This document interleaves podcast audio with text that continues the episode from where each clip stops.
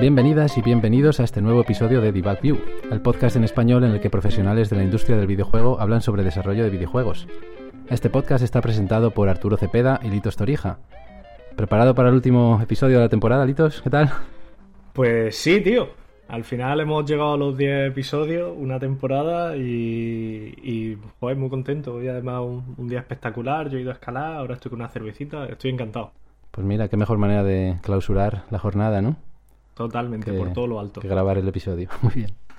Vale, en el último episodio tuvimos con nosotros a Valeria Castro, desarrolladora especializada en producción y gestión de proyectos, cofundadora y CEO del estudio Platonic Games y presidenta de DEF, que es la Asociación Española de Empresas Desarrolladoras de Videojuegos y Software de Entretenimiento. Fue para nosotros todo un honor recibir a una personalidad tan destacada de la industria en España, con la que hablamos sobre cómo fueron los comienzos, eh, los comienzos de Platonic Games y cuáles fueron las motivaciones que les llevaron a decantarse por desarrollar juegos para móvil con estética kawaii, así como de la importancia de la figura del productor en la industria del videojuego y del papel de la asociación DEF que, que ya preside actualmente. Si no habéis tenido la oportunidad de escucharlo, pues ya sabéis que como siempre podéis escucharlo en cualquier momento en iVoox, en Apple Podcasts, Google Podcasts, Spotify y YouTube. Y en el episodio de hoy, para despedir la primera temporada por todo lo alto, vamos a hacer algo un poco diferente. En este caso no ha venido nadie a hablar desde dentro del estudio de desarrollo, sino que vamos a conocer otro punto de vista, que es el del periodista especializado en videojuegos, cuyo cometido, entre otras cosas, es el de analizar los juegos y transmitirnos sus opiniones y sus sensaciones al respecto, pues para que nosotros nos hagamos una idea de lo que estos nos van a ofrecer antes de comprarlos.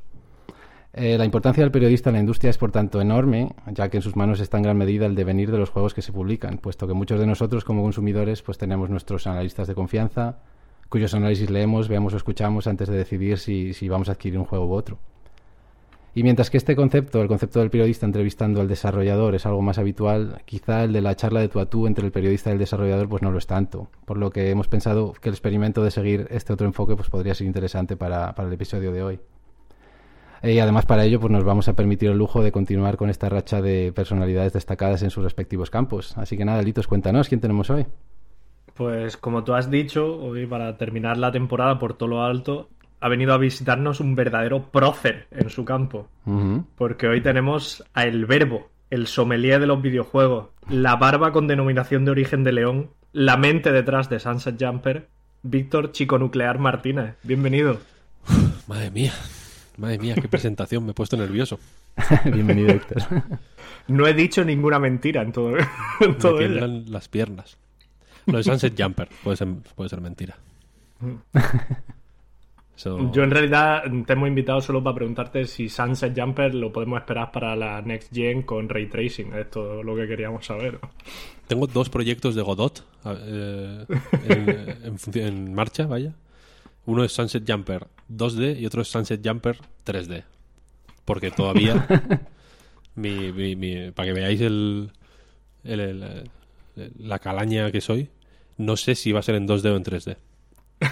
Bueno, Bueno, pues nosotros encantados. Eh, Estaremos encantados de hacer de beta tester. Sí, sí, sin duda. No, no os haré pasar por eso. Pues nada, Víctor, eh, normalmente lo que hacemos, le damos pie a que los invitados se presenten ellos mismos, porque así Arturo y yo podemos repasar nuestras notas. Aunque imagino que mucha gente que, que- que nos escuche cono- te conocerá ya, porque todo el mundo que más o menos está interesado en videojuegos en, en España, de una cierta manera, conoce a Naid. Y, pero bueno, siempre, nunca está de más eh, escucharte a ti mismo decir quién es Víctor Martínez. Pues. Pues no soy nadie particularmente especial, vaya. Soy un periodista de videojuegos. Según el día que me preguntes, te puedo decir crítico o periodista o, o escritor a veces, ¿no? Cuando me pongo como. Cuando estoy intenso, cuando tengo el día así fuerte, digo escritor, ¿no? Como, como si fuera Shakespeare. También puedes, también puedes decir editor. Edi- edit. Claro, no, eso no lo digo nunca, la verdad. Eso todavía no me ha calado todavía tanto. Si me pillas muy bajo de ánimo, te puedo decir creador de contenido incluso. Que es como más genérico y más, más sucio. Pero. Pero sí, eh, hace muchos años ya, en realidad. Me, llamaron para participar en, un, en lo que era por aquel entonces un blog que llevaba muy poquitos meses en activo, que era Night Games, efectivamente.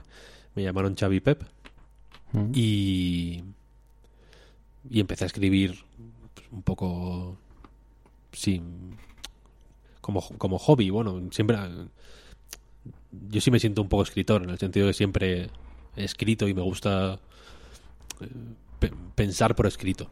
No sé si se entiende, ¿no? Yo Sí. pienso muy mal, tengo pensamientos muy desordenados, muy caóticos, muy vagos, ¿no? Y cuando los escribo, pues me tengo que obligar, evidentemente, para que sea eh, ordenado el texto, pues a, a ponerlos un poco más claros, a darle una estructura, etcétera, ¿no? Entonces me ayuda mucho a pensar. Y siempre he escrito, ¿no? Y, y la, y siempre me han gustado los videojuegos, ¿no? Entonces la, la suma se hizo sola y hasta hoy, fíjate. O sea, hasta hoy que han pasado ya más de 15 años. Así que sí. No Eso. está mal. No está nada mal, ¿no? No hay mucha gente, creo que no hay mucha gente en España que pueda decir que ha estado trabajando en la- eh, como periodista de videojuegos durante 15 años. Sin volverse loco. Sí, sí, sí. Conservando la cordura. Sí. No, ya, ya Y- habla- hablaremos de eso si queréis, vaya, pero sí que hay, desgraciadamente, no mucha gente que, Sí. que ha estado. Hay, hay gente que ha estado mucho, mucho más tiempo que yo, evidentemente, pero me resulta mm, significativo que, se- que todos sepamos de quién hablo, ¿no? Porque hay como cuatro o cinco nombres súper claros, ¿no? De, en todo eso. Yo que sé, Sonia Herranz, Bruno Mm. Sol, ¿no? Como una serie de, de- de personajes clave de la prensa de videojuegos en España que, que son los que están ahí de, de- de toda la puta vida. Sí. Y. Pero la gente se suele ir, ¿no? Es como, bueno, aquí no. Esto no mola tanto, como, como me habían dicho. Y no, y es un campo con pocas salidas. Pero bueno. Sí, es quizá Sí. tiene, tiene en eso cierta afinidad ¿no? con el desarrollo de videojuegos probablemente, por lo que, por lo que comentas. Porque bueno, lo hemos comentado Dios también en algunos se juntan. Sí, sí, lo hemos comentado en algún episodio también que la que sí, cuando llegamos a cierta edad, digamos los desarrolladores es como que tenemos la tendencia a cambiar de industria o, o eso y por lo que cuentas, pues mira, en el periodismo especializado en videojuegos pasa un poco lo mismo, ¿no? Más en España, además. El- el- el- en, en video- en desarrollo hay un. ¿Cómo decirlo? Un trasvase muy típico, ¿no? Que es irse a un, a un banco a trabajar. Por ejemplo, ¿no? A de Sí. informático, de programador Sí, en sí, un sí. banco. Sí, sí. Es como una. Yo conozco a mucha gente que ha hecho eso. Por, Sí, sí, es típico. en, sí, sí, sí. en- en España, sobre todo. Es que se cobra muy bien. Y en- Sí. Claro, evidentemente. Y en, y en prensa está la, gen- la agencia. Que, pues, agencias de marketing y de comunicación y tal. Hmm. Que el, tra- el trabajo requiere skills muy parecidos. En el sentido de que, bueno, pues tienes que escribir notas de prensa, tienen que ser legibles, tienen que llamar la atención, tal y cual. Tienes que, pues, más o menos eh, organizar el, pues, la, la parrilla, por así decirlo, de la comunicación de X juegos a lo largo del año y, tal, tal, tal. Y, y pagan muchísimo mejor, claro. Entonces la gente suele ir Claro. para allá, en, en esa dirección. Sí, porque hace poco vimos el, este Excel que hay por internet de eh, Game Press, Game Dev Paid Me y, y había al- algunas cosas que leías que te echaban las manos a la cabeza si, si es que son ciertas, ¿no? Eh, jo- sí, sí, sí. Lo he visto ese, ese Excel. Miedito, es, es- fuerte, es fuerte, sí, sí. Sí, porque, pues si quieres empezamos un poco hablando de cómo es un poco la situación de la, de la prensa de videojuegos en España. Cómo, cómo se mueve, porque aquí hemos hablado muchas veces eh, con cierto desconocimiento de la, de la industria del videojuego de, de España, porque como ya sabe Arturo y yo estamos en Alemania. Pero bueno, con los invitados que hemos tenido, que tienen que han tenido experiencia allí, pues hemos, hemos intentado hacer un poco un- una, una pintura, ¿no? De, de una instantánea de cómo se encuentra la prensa, la industria del videojuego. Pero quería saber un poco cómo se encuentra la prensa del videojuego en España. Pues está un poco de... mm, ¿Cómo decirlo? Está un poco merecidamente desprestigiada, en mi opinión.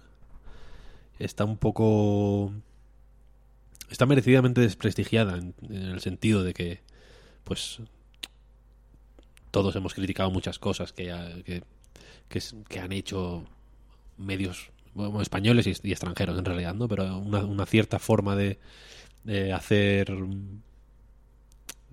prensa del videojuego, ¿no? O, o crítica o reseñas o como lo quieras llamar, ¿no? Medios de, de videojuegos. Pues tiene un componente fuertemente alimenticio en el sentido de que joder, puede parecer que es que abrir un blog, por ejemplo, y llevarlo para adelante es más o menos fácil, pero es un poco bola de nieve, ¿no? Se va haciendo grande y al final es complicado, ¿no? Y hay que hay que hacer una serie de cosas que no siempre son tan agradables como uno querría y eso ha llevado a que mucha gente, pues, en fin, de- desconfíe o, o tenga recelos.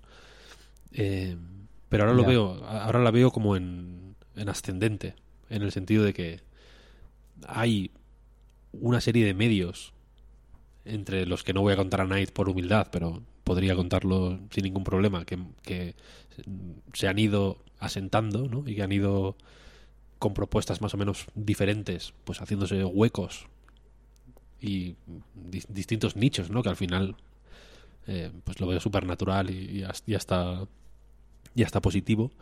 Eh, pero también los medios súper grandes y, y más establecidos, tipi- tipo Meristation o 3D Juegos o Vandal, Mm. están apostando muy fuerte por, por hacer bien su trabajo, ¿sabes? Que es un tipo de Sí, orgullo sí, sí, sí. que no que es, difícil tener a veces, ¿no? Eh, en el sentido de que ya digo, es una profesión eh, como hay, hay, hay un Excel que lo demuestra, ¿no? Muy mal pagada, muy perra, eh, en el que a veces, por ejemplo, yo ahora estoy jugando Scarlet Nexus. Es un juego larguísimo. No, no sé, yo llevo jugadas como 20 horas y no sé y, y- y me quedan todavía, ¿no? Y, Sí. y- y yo pienso en la persona que tiene que analizar este juego, por ejemplo, que tampoco es, del- no, no es ni el más corto ni el, ni el más largo, ¿no? Pero tiene una duración, pues, considerable. Por 20 euros, por ejemplo. Claro. Y pienso, coño, Ya. me sale la hora muy mal, ¿no? Muy, muy mal pagada. Entonces es muy difícil tener orgullo con esas Claro. condiciones, ¿no? Porque, joder, tienes que hacer de tripas corazón mucho, mucho, mucho, mucho. Y, habitualmente, cuando, en, todas las industrias, ¿no? Se hace, yo he hecho de tripas corazón muchas veces, sin, sin problema, pensando que, bueno, pues que poco a poco eh, irás mejorando y tal y cual. Pero el problema que ha habido his- históricamente, yo creo, en, en prensa de videojuegos es que nunca había ese horizonte de mejora, ¿no? Como, bueno, tienes 16 años, te mandan el Pokémon, lo analizas y te, y te dan 15 euros y, y ya está, ¿no? Y aplaudes y, y otra cosa. Cuando tienes 20 ya pues le mandan a tomar por el culo, ¿no? Evidentemente, porque ya dices, mira, mm, con esto Claro, no me claro. pago ni un cubata, ¿sabes lo que quiero decir? Sí, sí. Claro. Eh, entonces, como que siempre ha habido esa esa, esa- pesca arrastre un poco de, de- de peña joven, de peña ilusionada, de- ¿sabes? Como sin, sin experiencia, pero bueno, daba igual, ¿no? Y ahora estoy viendo un... Eso, orgullo, joder, a gente orgullosa, ¿no? Que, que- que escribe cosas buenas, ¿no? Hay, hay, en- hay mucho mm, en prensa de videojuegos en todo el mundo esto, en realidad.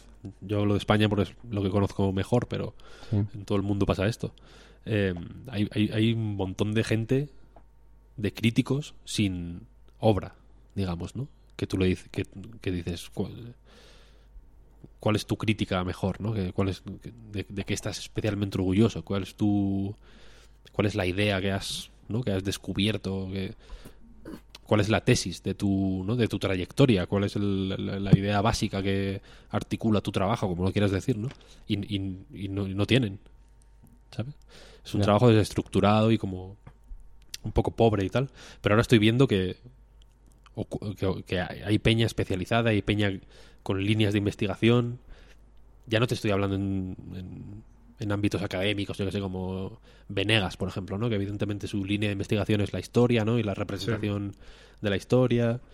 y la representación en imágenes, en ficciones, concretamente, interactivas en este caso, de la historia. Los académicos suelen tener ese tipo de líneas muy marcadas, ¿no? Pero en.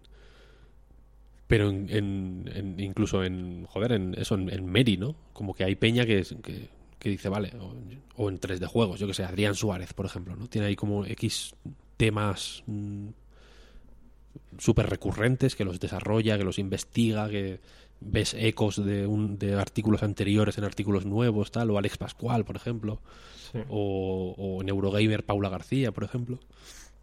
En A Night Marta Trivi, por ejemplo. Mar- Marta a mí me parece una, una tía absolutamente brillante y, y joder, y, y- y- y le, le veo ideas fuertes, ¿sabes? Y eso creo que está trayendo consigo esta, esta este fortalecimiento de las ideas, por así decirlo, un, un poco un camino de represtigio, por así decirlo, ¿no? En el sentido de que veo menos hostilidad a veces, eh, veo menos, veo más eh, apertura a a no sentirse ofendido porque yo qué sé, porque yo te recomiendo el Star Fox Cero, por ejemplo, de la Wii Sí. U y no te gusta y me- me- que te den por el culo, más, ¿sabes? Como si te hubiera timado yo. Eh, Ya. y veo más ca- apertura a debatir ideas, ¿no? A, yo que sé, a, a hablar de, me- de mecánicas. Pues mira, joder, esto, tal, esta mecánica. Ah, no, pues a mí tal. Joder, lo, lo que yo creo que. que, que, que en, en el caso específico de la prensa de, de Internet, ¿no? Que, que tiene una eh, carga de, pues de, de- de comunidad y de intercambio de ideas muy fuerte, es, es donde lo que más puede brillar, ¿no? El, yo expongo unas ideas y en los comentarios, por así decirlo, ¿no? O en- por así decirlo, no, en los putos comentarios, vaya, te, pues que la gente te, pues que te, Sí, te responde. que te eh, responda, ¿no? Y que te dé su Sí. punto de vista y que te matice esto, que te corrija incluso, ¿no? Y que tú digas, hostia, pues es verdad, ¿no? Es, eso es, es un poco el sueño de Internet, ¿no? De la mente colmena ahí como retroalimentándose constantemente.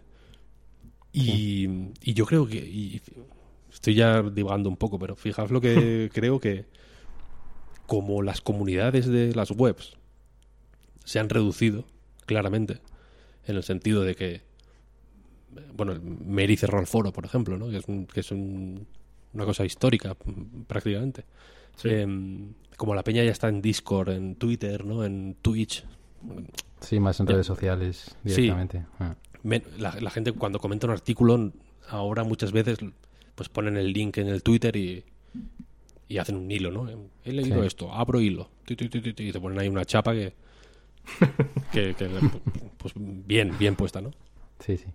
pues la- esta reducción de, la- de las comunidades en las webs ha hecho que la gente que se queda tenga interés genuino ¿no? En, en, en, pues en, en comentar cosas, ¿no? Y, y aunque mm, en general en todas las en todas las webs, yo recuerdo en Vandal antes, por ejemplo, había 200 páginas de comentarios en, en un análisis cualquiera, ¿no? Y ahora, Sí. ahora hay un montón también, pero eh, porcentualmente es menos. Yo Sí, creo yo que creo- Se, ha, se ha refinado la conversación y me gusta. Sí, yo creo que también hay una retroalimentación de, lo que tú dices, de, buscar, de querer estar orgulloso de tu trabajo, ¿no? De, lo que escribe y tal. Porque yo, he- uno de los cambios más grandes que veo en, en- muchos medios españoles que yo seguía desde hacía tiempo, o el por qué algunos se han hundido o ya no tienen esa repercusión o, o ese seguimiento, es porque algunos eran directamente, eh, se habían convertido en la, en la revista de compra del Toys R Us.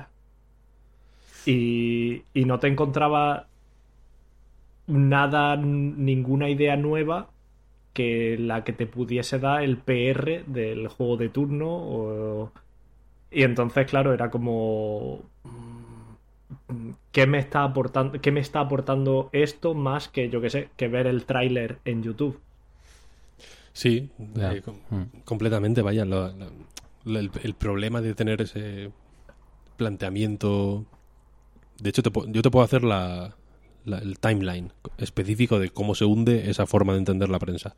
Que es efectivamente pues fundas un medio eh, basado en, en eso, en reproducir notas de prensa, en, en, en fin, en, en, en, en mojarte en mojarte poco, en, ¿no? En un, medio blando, por así decirlo, ¿no? Sí. Y eso es muy fácil de imitar. Eso lo puede hacer cualquiera, ¿no? Entonces, a la que llegue alguien con el doble de recursos, lo va a hacer el doble de. Ya no de- Es que ahí ya no entra ni bien ni mal, ¿no? Va a hacer el doble que tú. Entonces, Claro. la gente que quiera Sí, ese tipo de contenido. pues, vamos a decir, ¿no? Claro, ese- la, la gente que quiera ese tipo de contenido va a tener el doble en el otro lado, ¿no? Pero ¿qué pasa? Que de pronto llega All Games Delta. ¿Tú- ¿Vosotros sabéis lo que era eso? ¿No? All, No, All ni Games. Delta. Esto era. eh, había una web hace un tiempo que se llamaba All Games Beta. Que, que era un blog, básicamente, de, de videojuegos. Que solo publicaba titular y tráiler. Nada de texto, ¿sabes? Se, se anunciaba. Yo qué sé. En el Far Cry 3. Y Sí. ponían Far Cry 3 announced by Ubisoft, ta, ta, ta, will launch, no sé, no sé cuánto. Trailer, dos o tres artworks oficiales distribuidos en por, por medios oficiales Sí. por Ubisoft, punto pelota. Claro, eso tiene un tiempo de, de confeccionar esa noticia, por así decirlo.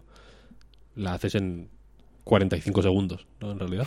Claro. Claro. Ento- Entonces este tío publicaba, porque era un, era, era un tío nada más, publicaba a, a cholón, pero una cosa acojonante. Era imposible seguirle el, el ritmo, ¿no? Tenía todo antes que nadie, evidentemente. Entonces, claro, la gente se va ahí. Pero ¿qué pasa? Que luego llega Nivel en Twitter, por ejemplo, Claro. y, y confeccionar el tweet le cuesta 35 segundos. Ya tiene una ventaja marginal sobre All Games Beta, ¿no? y así, quiero decir que si, si tu producto, digamos, es la inmediatez y la y la réplica de la nota oficial, etcétera, etcétera, joder, pues es que, hay- es que no se puede luchar contra eso. Claro, hay no que se puede competir ahí.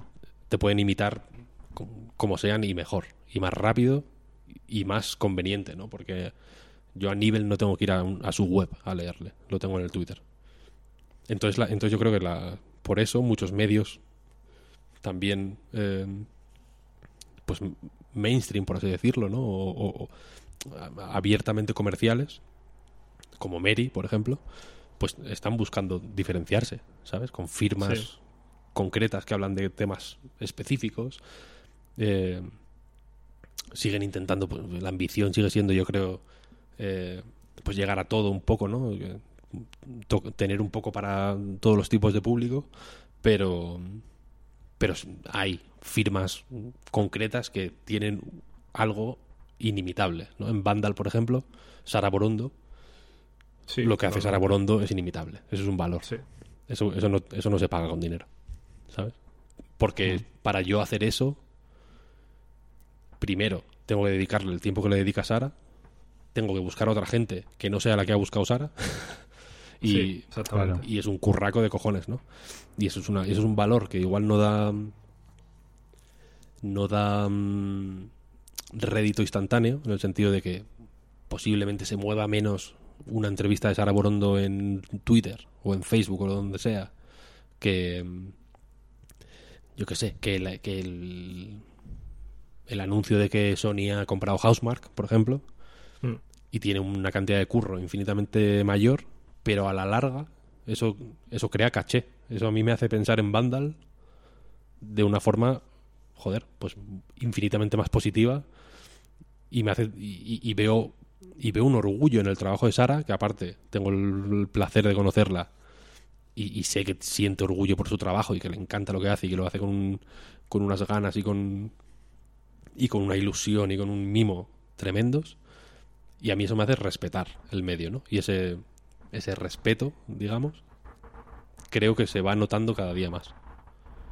Sí, sí. Además, yo creo que si te remontas un poco a digamos los primeros momentos que un periodista tan conocido como Jason Schreier eh, en los primeros momentos en los que él empezó a publicar y empezó, digamos, a a diferenciarse, ¿no? De esto ya no era Kotaku en aquel momento, a- esto era un artículo de Jason Schreier.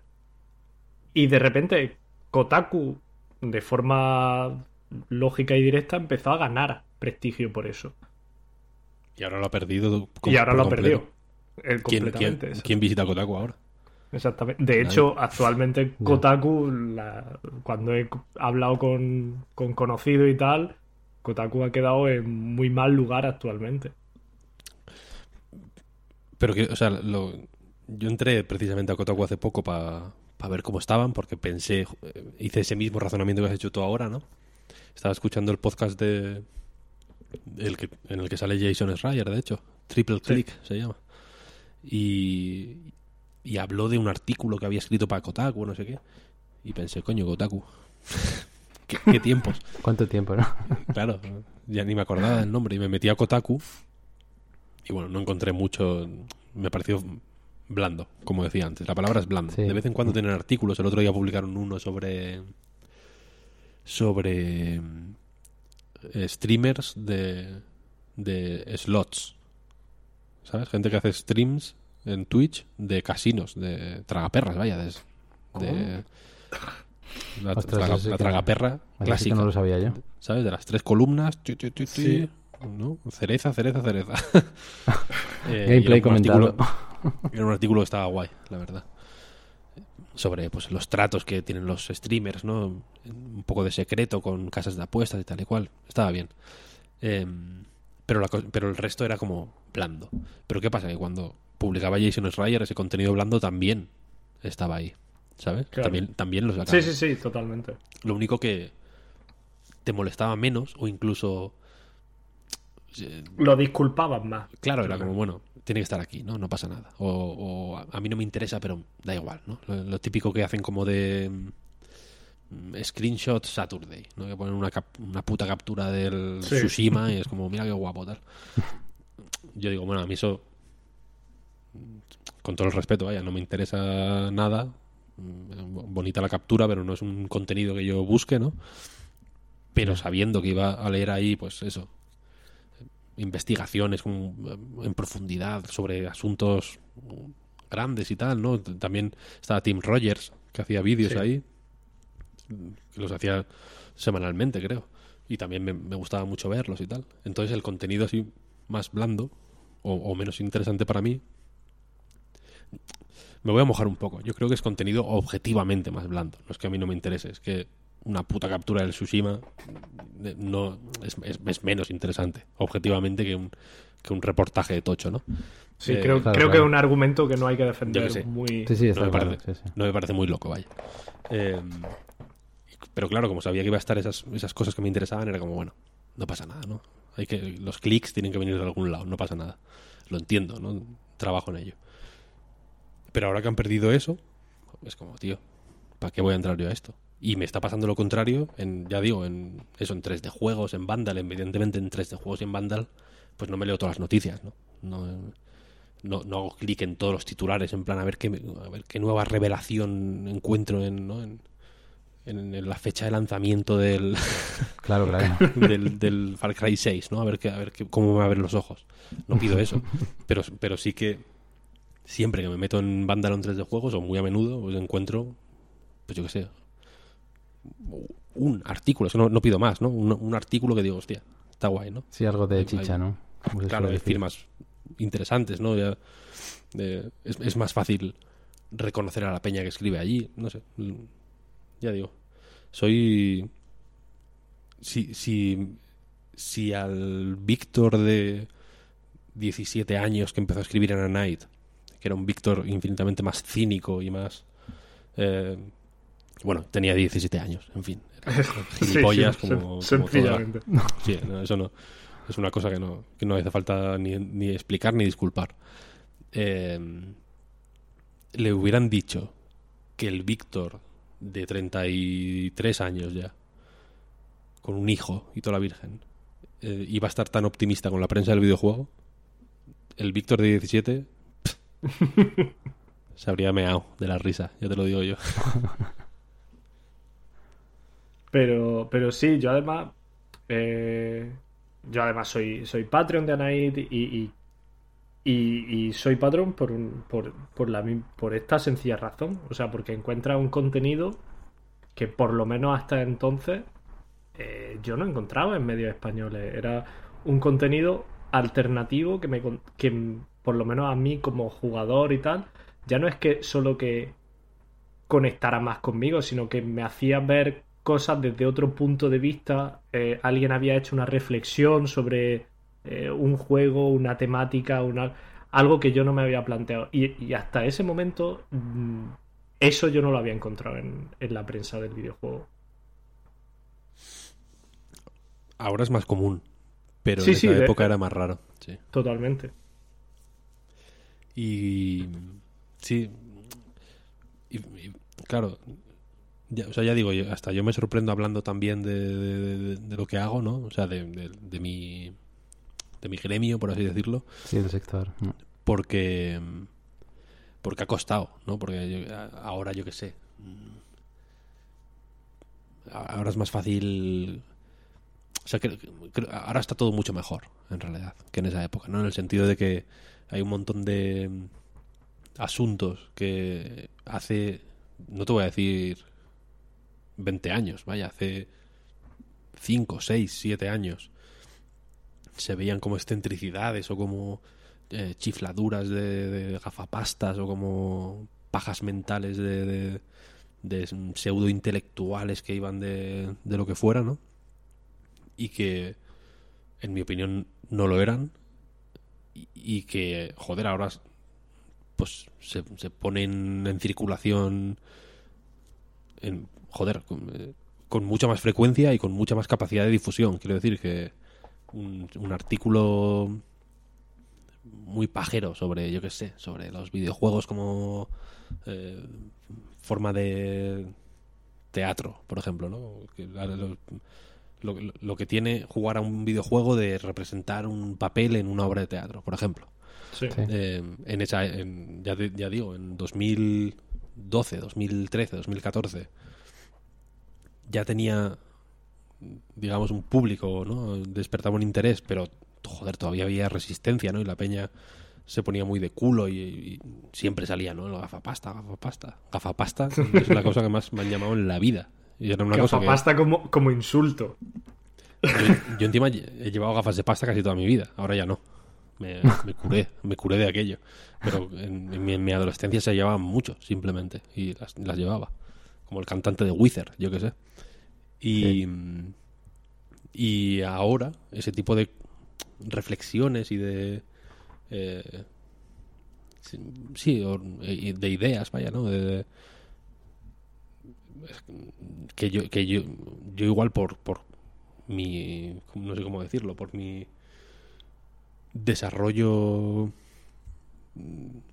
intelectual, no sé cómo llamarlo, vaya, por, mis intereses desde la adolescencia, de mi, etapa formativa, pues, si lo queréis decir así, nunca los he visto particularmente locos, en el sentido de que yo he leído crítica literaria desde que era muy joven, bueno, muy joven, 15, 16 años, eh, porque es una cosa que me interesa mucho, he leído mucha crítica de cine, he leído mucha crítica de arte, son temas que me, que me resultan interesantes.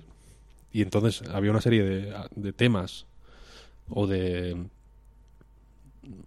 o de ¿cómo, cómo decirlo? puntos de, de, contacto del videojuego con, con otros medios, con otros temas, con otros asuntos que igual no son tan eh, prácticos y tan concretos y tan ¿no? y están con los pies en la tierra, que son un poco más abstractos, que pues que evidentemente requieren cierta pues, capacidad de abstracción y cierto eh, cierta apertura de miras, si lo queréis ver así, eh, pero que, que, no me parecen para nada locos, pues a mí me parecían súper normales, ¿sabes? En plan, joder, claro, recuerdo, hay un libro que se llama mm, Queer Games, Queer Games Game Studies, que es de 2013, 2014 por ahí, eh, que hay en el que hay un artículo sobre Bayonetta, en el que en cierto momento no es la idea no es la idea central del artículo para nada pero en cierto momento hacen un paralelismo entre los quick time events de Bayonetta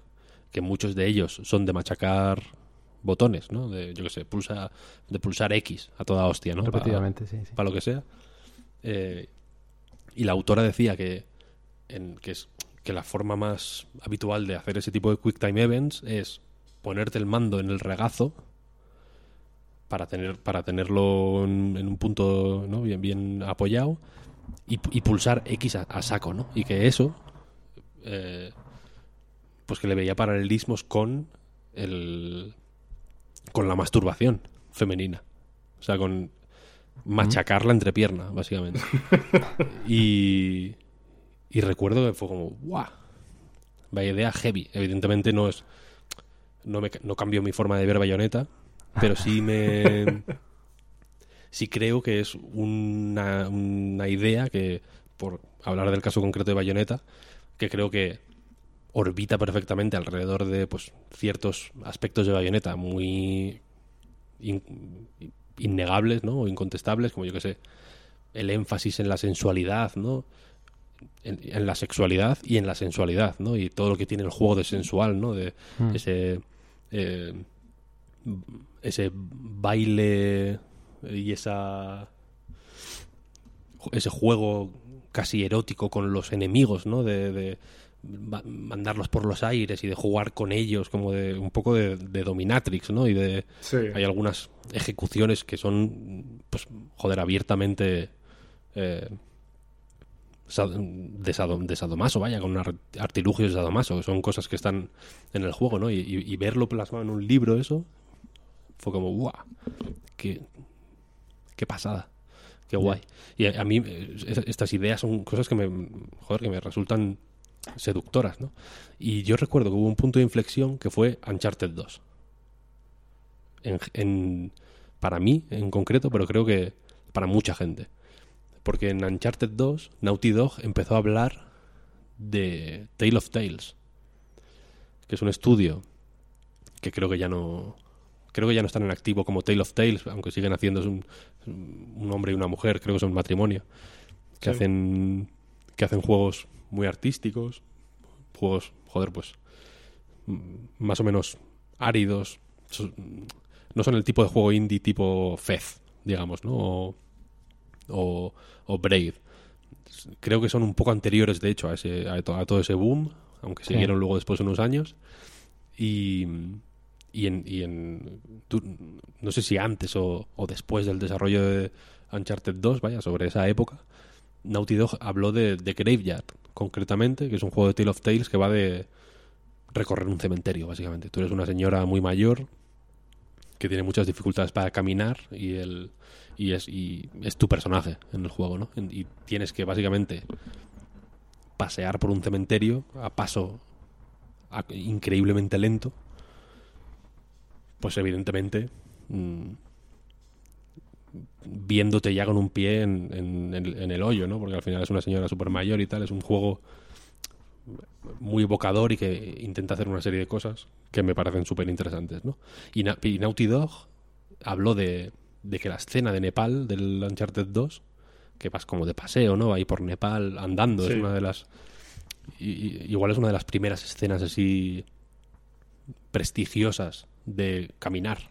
De- ahora, ahora, todos los juegos tienen una, el típico momento de caminar, ¿no? Sí, Venga, sí, es verdad. caminamos y vamos hablando y tal.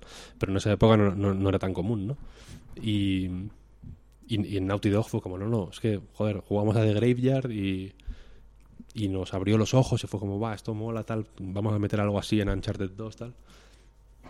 Y yo creo que se... igual no es la, la- Igual si la gente hubiera aceptado a Tale of Tales de primeras, habría sido eh, más positivo, ¿no? O menos tortuoso para, para ellos incluso, porque creo que se retiraron por... Pues porque la peña les... Les daba mucho por culo, básicamente. Eh, pero me, pero yo creo que se, en cierto momento el, el- este tipo de, experimentos un poco más eh, arriesgados, un poco más excéntricos, el, el triple A los integró, ¿no?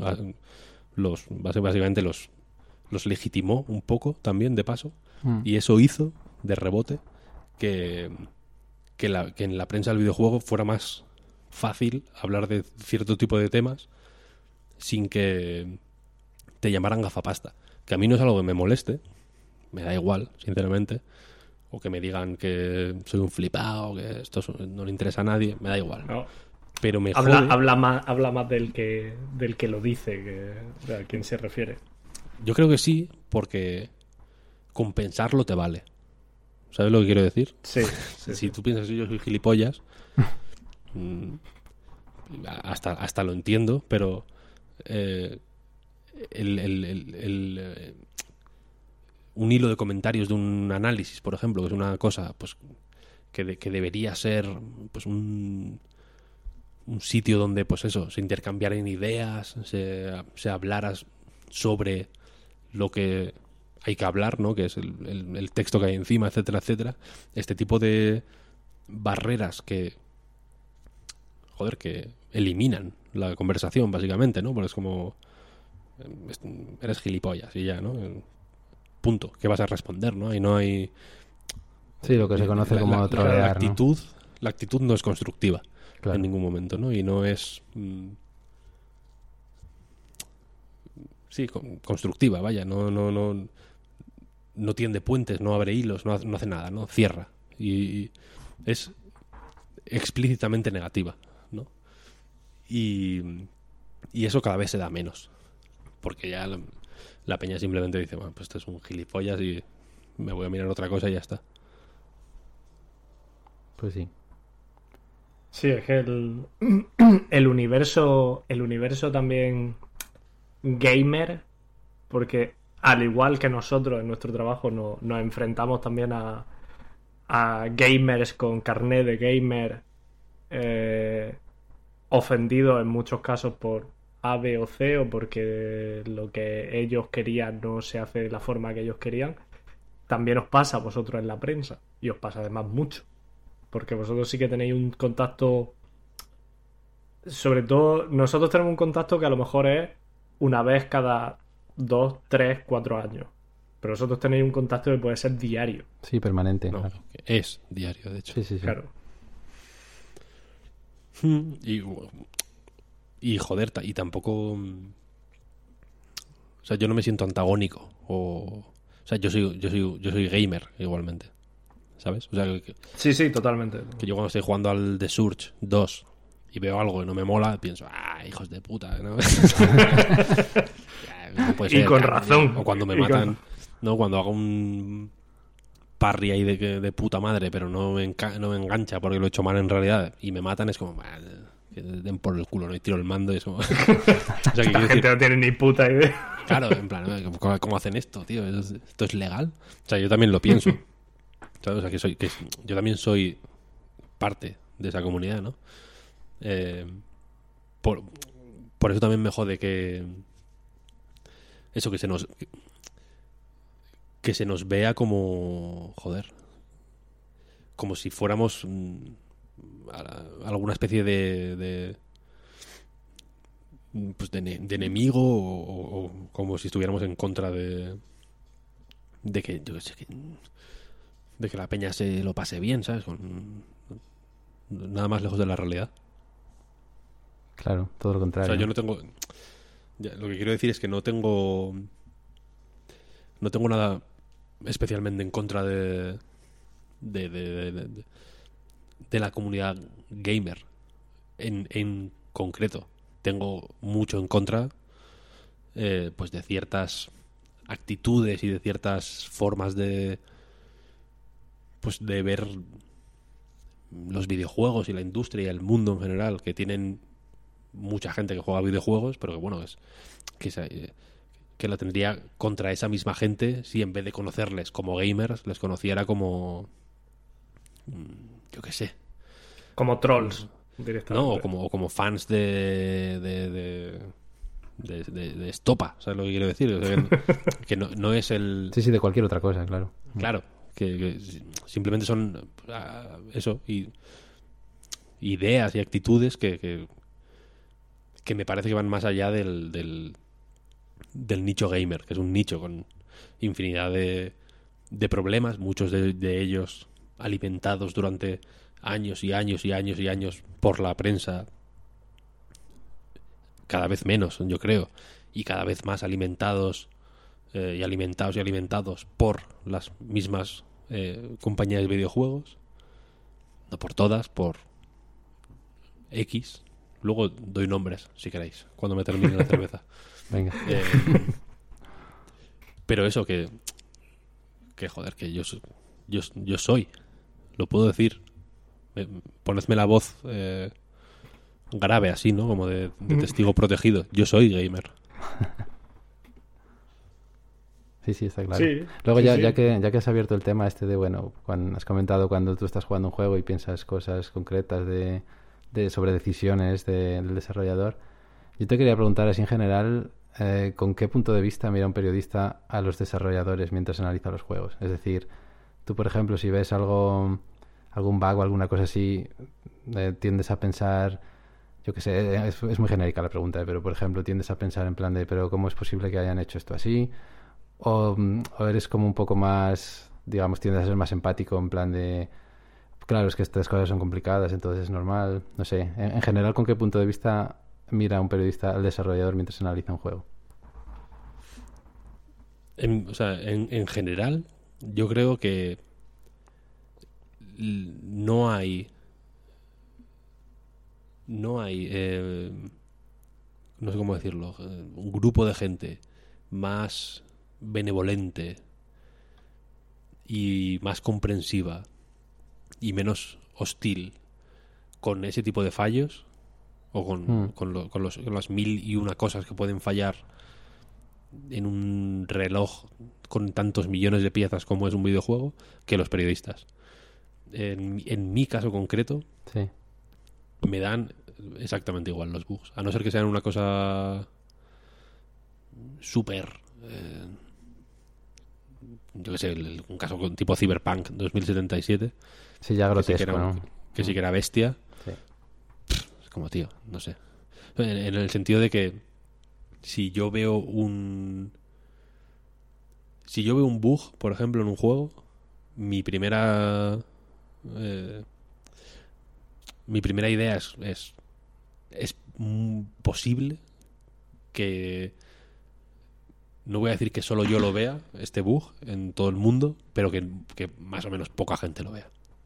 ¿Sabes? Y que no y, eh, que no sea una cosa generalizada. Que- que- o sea, que si tú estás jugando al yo qué sé, al Mario Odyssey y, en- y- y cuando te pasas del mundo 3 el juego se cuelga y es imposible pasar de ahí, hostia, eso es chungo, ¿no? Pero si de pronto, yo qué sé, mm, saltas a no sé dónde cojones y Mario se engancha ahí entre dos paredes y sale al... ¿Sabes? Fuera del escenario. Sí, Bueno, yo qué sé, no pasa nada. Cosas peores hay en la vida, ¿no? Eh, y, y- y que, joder, yo he tenido la suerte de hablar con mucha gente que hace, que hace juegos Mm. y sé que es muy complicado hacerlos, ¿no? Y que, y que y ya digo, que fallan muchas cosas y que y que es chungo. Y lo y que y ya digo que los que los los bugs no son o sea, un, un bug un bug que se que ocurre el 100% de las veces que haces una determinada cosa eh, Sí. no, no, no hay ya de esos. Esos ya no se hacen. ¿Sabes? Porque, ya no hay pues antes. ¿no? Sí, ¿Sabes? sí. Como yo que sé. Y yo tengo muy mala suerte. Yo recuerdo cuando salió el, em, el eh, Skyrim. Sí, No sé qué año fue eso. Hace mil. 2012, ¿no? Creo que fue. sí, por ahí. Em, en- cuando salió el Skyrim, 2011 fue, de hecho. Cuando salió el Skyrim, había un bug muy, muy famoso. En el proto YouTube de la época, pues dio muchos, muchos loles, ¿no? Que era que, los, que el primer dragón que ves cuando en el juego volaba para atrás. Ah, sí, sí, sí. que era muy gracioso, es un bug muy gracioso. O los típicos bugs de, de Assassin's Creed que se ve el muñeco solo con los ojos, ¿no? Y con la mandíbula y como Sí, saliendo. ese- es una cosa mítico. Sí, sí, sí. Yo eso no lo he visto en la vida. Pero Pep, mi compañero Pep Sánchez, Sí. todos. Todos. No, no me preguntes por qué, pero ni uno se deja. En, le salen todos. Mira, pues sería, sería, un buen tester entonces. Y, y es, es, flipante. Y, y, y, de hecho, precisamente de, de, de, algunos bugs, creo que es posible apre aprender cosas. Porque, por ejemplo, el... Es que leí un artículo hace poco muy interesante a raíz precisamente de Cyberpunk 2077 que tenía una movida que, que, el, que cuando el archivo de guardado era, era alcanzaba X tamaño, porque ah, sí, acumulabas sí, sí. X objetos, eh, eh, básicamente se, se corrompía ¿no? y no podías cargarlo. Y esto, no sé si pasaba en el, en el artículo, lo enlazaban con precisamente Skyrim, que es un, es un juego infame por los tamaños de sus archivos de guardado y, y tú piensas, joder, qué hijos de puta, ¿no? Que los hagan más pequeños al final. Pero sí. es como, no, tío, es que es, tú sabes lo que está guardando aquí esta mierda. Claro, claro. Que has, que has, metido un queso en un armario en una puta casa a tomar por el culo. Sí. Y cuando y cuando vas a volver va a estar ahí en el, ahí en el queso. puto queso esperándote, ¿sabes? Y has dejado el cadáver de la señora que vivía en la casa del queso eh, desnudo en el suelo y va a estar ahí esperándote y le has sí, quitado sí. la ropa. Es y la ropa son objetos también, ¿sabes lo que quiero decir? O sea, es una, es una simulación muy bestia y, y, muy bestia, sí, sí. Y tiene que llevar eh, la cuenta de infinidad de movidas, ¿no? Y al final, pues eso, los, las partidas cargan más lentas y son y los archivos son más grandes y tal y cual. Eh, y seguramente mucha gente, gracias a este bug del Cyberpunk, hostia, pues comprendió eso, ¿no? Que el, que joder que un archivo de guardado es una es, un, es una cosa que, que, es, joder muy muy específica no y que lleva y que y que es, más grande o más pequeño efectivamente en función de tu partida por x motivos no o sea que quiero decir que puedes mm, aprender aprender movidas no de este tipo de, de errores que sí. que joder que para vosotros, por ejemplo, debe ser una putada, ¿no? Encontrarlos con, un, con vídeos de bugs, por ejemplo, lo que sea. Pero a ya mí, digo que, que sí. yo personalmente no me los tomo a malas, la verdad. A mí per personalmente, evidentemente, si el bug te pasa a ti, pues te caga en todo, ¿no? Y no hay más. Pero... Pero a mí le saco, a, en cierto modo, algo positivo a los bugs, evidentemente si le pasa a otro. no voy a, no voy a ocultarme aquí. Pero. Y uno de ellos, primero, es que pueden ser muy divertidos y te echa una risa. Y segundo, es que a veces te puede dar un pie para entender que, cómo están haciendo ciertas cosas.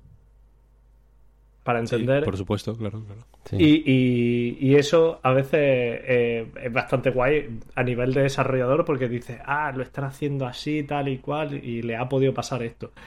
Y te da idea también. ¿no? En, en, cierta manera eso es lo positivo. Evidentemente, si es a ti el que te pasa el bug y ves tu juego y, y ves que es algo que tú has hecho, pues mm, te quieres morir en ese momento, pero bueno. Claro, sí da rabia.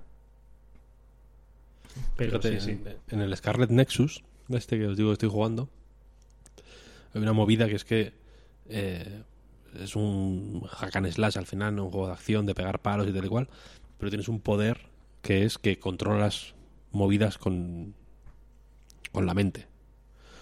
Como que puedes atacar con objetos, ¿no? Hay como. Hay como. Pues. Puedes levantar coches con la mente y tirárselos al enemigos, cosas así, ¿no? Sí. Y esta, me esta mecánica fácilmente podrían haberla falseado para que tú cogieras los objetos y, y el. Lo, claro, tú no coges un coche y el coche. El coche no va en línea recta, quiero decir algunos objetos van trazan una trayectoria como van hacia por detrás del personaje y luego ¡fua! se lanzan hacia adelante no sí. y esa trayectoria se podía haber falseado fácilmente para que el objeto que has cogido no colisionara con nada en ese momento no que estuviera siempre en primer plano y que siempre hiciera la animación y, y atacara al enemigo y tal pero han querido hacerlo con físicas todo entonces si el coche se choca contra una farola, por ejemplo, en el camino, cuando hace este recorrido que os digo, choca contra la farola, ¿no? Y, y si no puede pasar, pues se cae. O si mm. hay un enemigo en esa trayectoria, le da est- esta, esta, na- es- es- es- joder, este énfasis en las físicas, en esta mecánica tan que en un juego de acción pues son más o menos raras, ¿no? Porque los juegos de acción mm, sobre todo estos juegos de acción japoneses tan eh, crispy, ¿no? Por así decirlo, suelen ser más sota caballo y rey, ¿no? No- Tampoco se les va mucho la olla con eso con con, fí- con físicas, no es el Half-Life 2, quiero decir. Sí, que no se complica. Eh, Mm. Y, y aquí todo va por físicas. Es, es una puta locura. Claro, a veces falla. Pocas, pero a veces falla.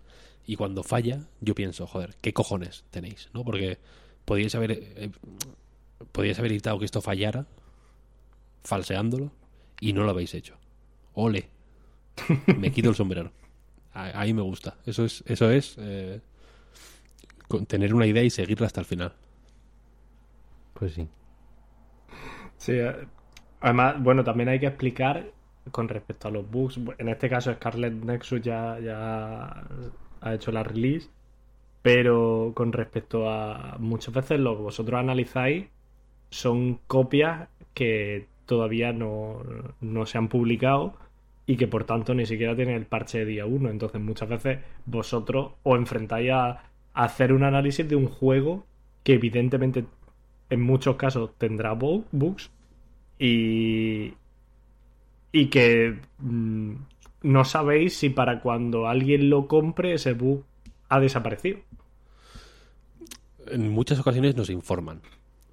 ¿Sabes? De- de- Sí. en, en tal nivel, si haces no sé qué, no sé cuál, mm, se, se bloquea, ¿no? Tal personaje, ya no te- la, la opción de hablar con tal personaje se bloquea. O, ¿no? o, o no vayas los por ahí típicos porque informes de known issues. ¿no? Mm, que son, claro, son cosas que ya están controladas Sí.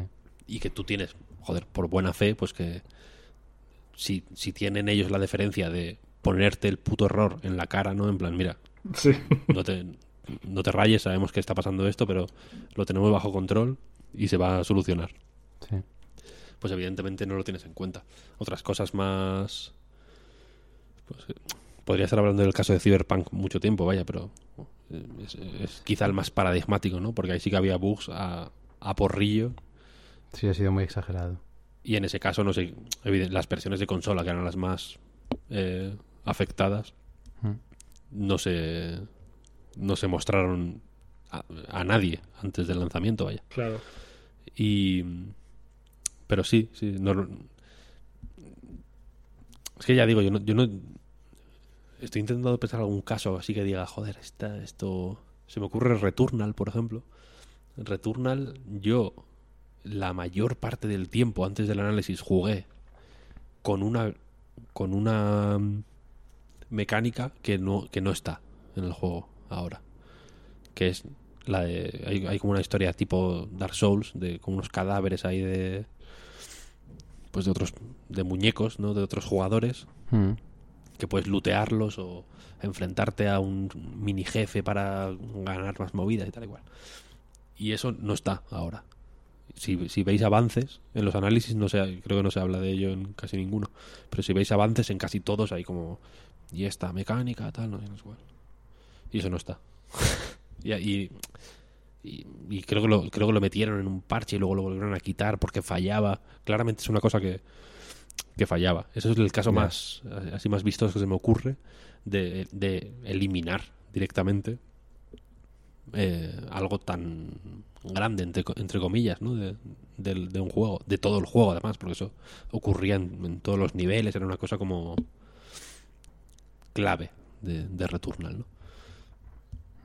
Y ahí nadie nos dijo nada. Pero sí, no- normalmente ya te digo, cuando jugamos a, a, juegos que no han salido todavía, nos suelen indicar los errores más, los que son muy comunes y, y los y que tienen ya eh, localizados o incluso solucionados, ¿no? En algunos casos los tendrán ya, ¿no? Lo único que falta es lanzar el parche. Nos lo suelen avisar. Ah, mira, interesante.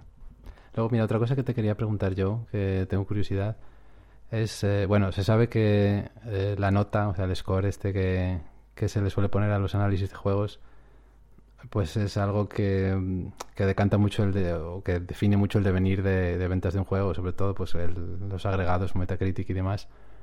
Em, a la hora de, yo me imagino que tú, por ejemplo, cuando redactas un, un análisis, pues tú lo redactas con la idea en mente de que la gente se lo lea entero y todo eso. Pero claro, se sabe que mucha gente directamente mira las notas y a ver qué nota le han puesto. Entonces, em, el momento este de poner una nota numérica para ti, o sea, ¿cómo, cómo se maneja eso? ¿O ¿Te comes mucho la cabeza o...? No sé. Es como complicado, ¿no? Poner al final una- como- un numerito. Sí, es complicado. Yo me la como poco, en el sentido de que intento... O sea, in- eh, in- intento que la nota... No, yo no tenga que explicársela a nadie, porque ya la he explicado antes en el texto, ¿no? Entonces, Sí. más o menos me surgen. Eh, en- y, y en otros casos tampoco me como mucho la cabeza porque yo qué sé, en el caso de SnowRunner, por ejemplo, que es un juego que me encanta, pensé, si le pongo menos de un 10,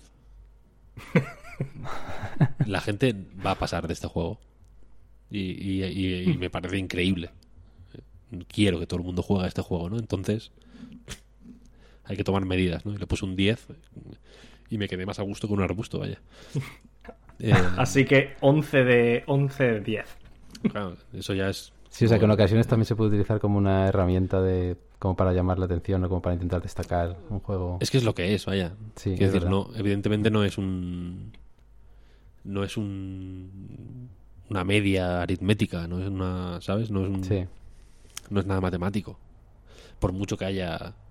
Porque quiero decir, dices, no, es que la nota es la media de, ¿no? de gráficos, sonido, jugabilidad. tal. Pero es que eso también es inventado, ¿no?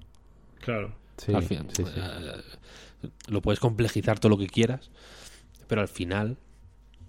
eh, todo ese tipo de mm, métricas lo que lo que lo que transmiten no son valores eh, objetivos y univer- uni- universales sino pálpitos que, que puedo tener yo o impresiones o, o, o, o- o pasión por tal o, o desgana por cual, ¿no? Lo único Claro. que al final, pues por, yo qué sé, por que hemos llegado a esa convención, en el cine tienen las estrellas y, ¿no? y nosotros tenemos del 1 al 10 y cada uno tiene, lo- y en la Famitsu tienen sobre 40 puntúan, ¿no? Sí. Ahí cada uno llega a la, a la- a la solución que mejor le va. Eh, son, son eso, al final, ¿no? Y, y- y tienen que ser eh, leídas como eso, no como no como nada que no es, quiero decir, y esto no es algo que tenga que explicar el medio, ¿no? O que tengas que mirar a ver si este puntúa de manera subjetiva o objetiva, ¿no? Es que, es que quiero decir, ¿sabes? Una silla es una silla, aunque tú pienses que es un que es una gallina, ¿sabes? No, Eso no te lo Claro, claro. te- si, si, si dudas incluso de eso, pues, eh, eh, estás loco al final. Claro, además yo creo que eh, a vosotros se os suele comparar mucho con, con el, con el crítico de cine. Y. Hmm. Pero la, la realidad es que, claro, que un crítico de cine eh, puede ir a ver una película que le apasione o que, o que le llame de, en primera instancia, ¿no? Porque quieras que no, es una inversión de dos, tres horas, como mucho. Y luego aparte, pues evidentemente, pues escribir el artículo, la crítica y, y exponer tus pensamientos. Pero es que, claro, en muchos casos, eh, o juegas Limbo o Inside, que son un par de horas, tres, o el resto de experiencias pueden alargarse ad infinitum. Entonces, eh, yo imagino que en muchos casos, claro, mm, para jugar algo que no te llama o algo que no te gusta, o prefieres jugar algo que, que te llama en primera instancia. Entonces, claro, luego eh, dice la gente, no sé, es que me gustaría que hiciera un análisis objetivo de, de- de tal. No se puede, yo creo que, o por lo menos yo no podría, por eso mismo, porque si a mí me piden hacer un análisis objetivo, tanto de un juego que me gusta mucho o o al que le tengo muchas ganas, como de un juego que no me llama, eh, no voy a poder ser objetivo. Ni, falta que hace, eh, yo creo. En, quiero decir, las notas de los análisis eh, te tienen que condicionar la compra para mal, solo. Quiero decir, si tú esperas mucho un... Si tú esperas mucho, yo qué sé, el, el juego que sea, X, el, el nuevo Far Cry, por ejemplo, ¿no? Y alguien le pone un 4, mira a ver por qué, ¿no? Si, si, tu, si tu problema es gastar el dinero, joder, mira a ver qué, pasa, ¿no? Igual, hay, igual realmente hay algún problema que te puede... Si, si, te, si vas a gastar el 100% de tu presupuesto mensual en videojuegos en, en, ese, hostia, pues echa un ojo, ¿no? A ver qué, a ver qué pasa. Hay que mirar lo malo más que lo bueno, ¿no? Porque lo bueno ya te lo has imaginado tú. Lo bueno mm. ya te lo han contado en el marketing del juego, ¿no? Sale el Giancarlo Esposito y de, ah, de, puta madre aquí en Cuba, ¿no? Matando peña, tal. Pues para adelante, ¿no? Perfecto. Quiero decir que todo el mundo. Sí, pero también, también debe darte lugar a, a, que esperes lo bueno, lo que tú hablabas, por ejemplo, eso de No Runner. Sí, sí, sí. Desde luego, desde luego, lo que quiero decir. Pero en el caso de Snow Runner es muy específico porque probablemente nadie esperaba ese juego. O sea, eh, ¿de quién es ese juego? Es que no sé ni quién es, no sé ni qué estudio lo hace, fíjate lo que te digo. Es Saber, creo. Saber Interactive, creo. Sí. Em, posiblemente Saber desarrolló ese juego con una calma y con una paz mental acojonantes. Porque nadie esperaba ese juego. Quiero decir, no, es, no, era, no era el God of War. Sí, no tenían esa presión ¿no? de que tenían que hacer la obra maestra. Mm. el, el, God of War ahí eh, 400.000 tweets al día, cada día antes de su lanzamiento. Hmm. De SnowRunner, ¿cuántos? Cinco. Entonces, claro. es como, bueno, vamos, eh, eh, la, situación es muy distinta, ¿no? Porque la peña no... Eh, la gran mayoría de gente probablemente no, no tuviera ni una idea hecha de ese juego porque no sabrían ni que existía, en realidad, ¿no? Si, si tú llevas 6, 7, 8, meses, mm, dos años, tres años, los que sea, esperando un juego, hostia, tú te has hecho ahí todas las ideas de, del mundo al final, ¿no? lo que quiero decir es que... Eh, por eso digo que creo que es más útil en negativo que en positivo. Porque si tú tienes muchísimas ganas de comprarte algo y llevas ahorrando para ello y pensando que en julio del año 2021 vas a comprarte algo, cómpratelo, tío. Que no sea yo el que te quite ese gusto, ¿sabes? Si ya, tienes, si ya te has apartado el dinero y todo. Y si no te gusta, lo vendes y a tomar por el culo. Quiero decir que hay mecanismos para. Em, ¿Sabes? Para mitigar el, golpe económico o, como lo quieras decir, ¿no? Al final. Sí. O sea, que, por, que por mucho que. Lo que quiero decir es que el yo, entiendo que la, figura de la nota, ¿no? Y del, analista que pone ahí notas y tal y cual, y el Metacritic da igual, joder, pues es un globo que se ha hinchado mucho, pero yo creo que es una patata caliente, porque esto a la que. a la que. yo qué sé, en los bonus de, de los desarrolladores no dependen de Metacritic, o. la entrada en la Epic Games Store no dependa de Metacritic, o o que te metan en los juegos del Plus no, no dependa del Metacritic. Mm. O, que, o que Sony no te, te deje hacer una secuela. O que lo depende.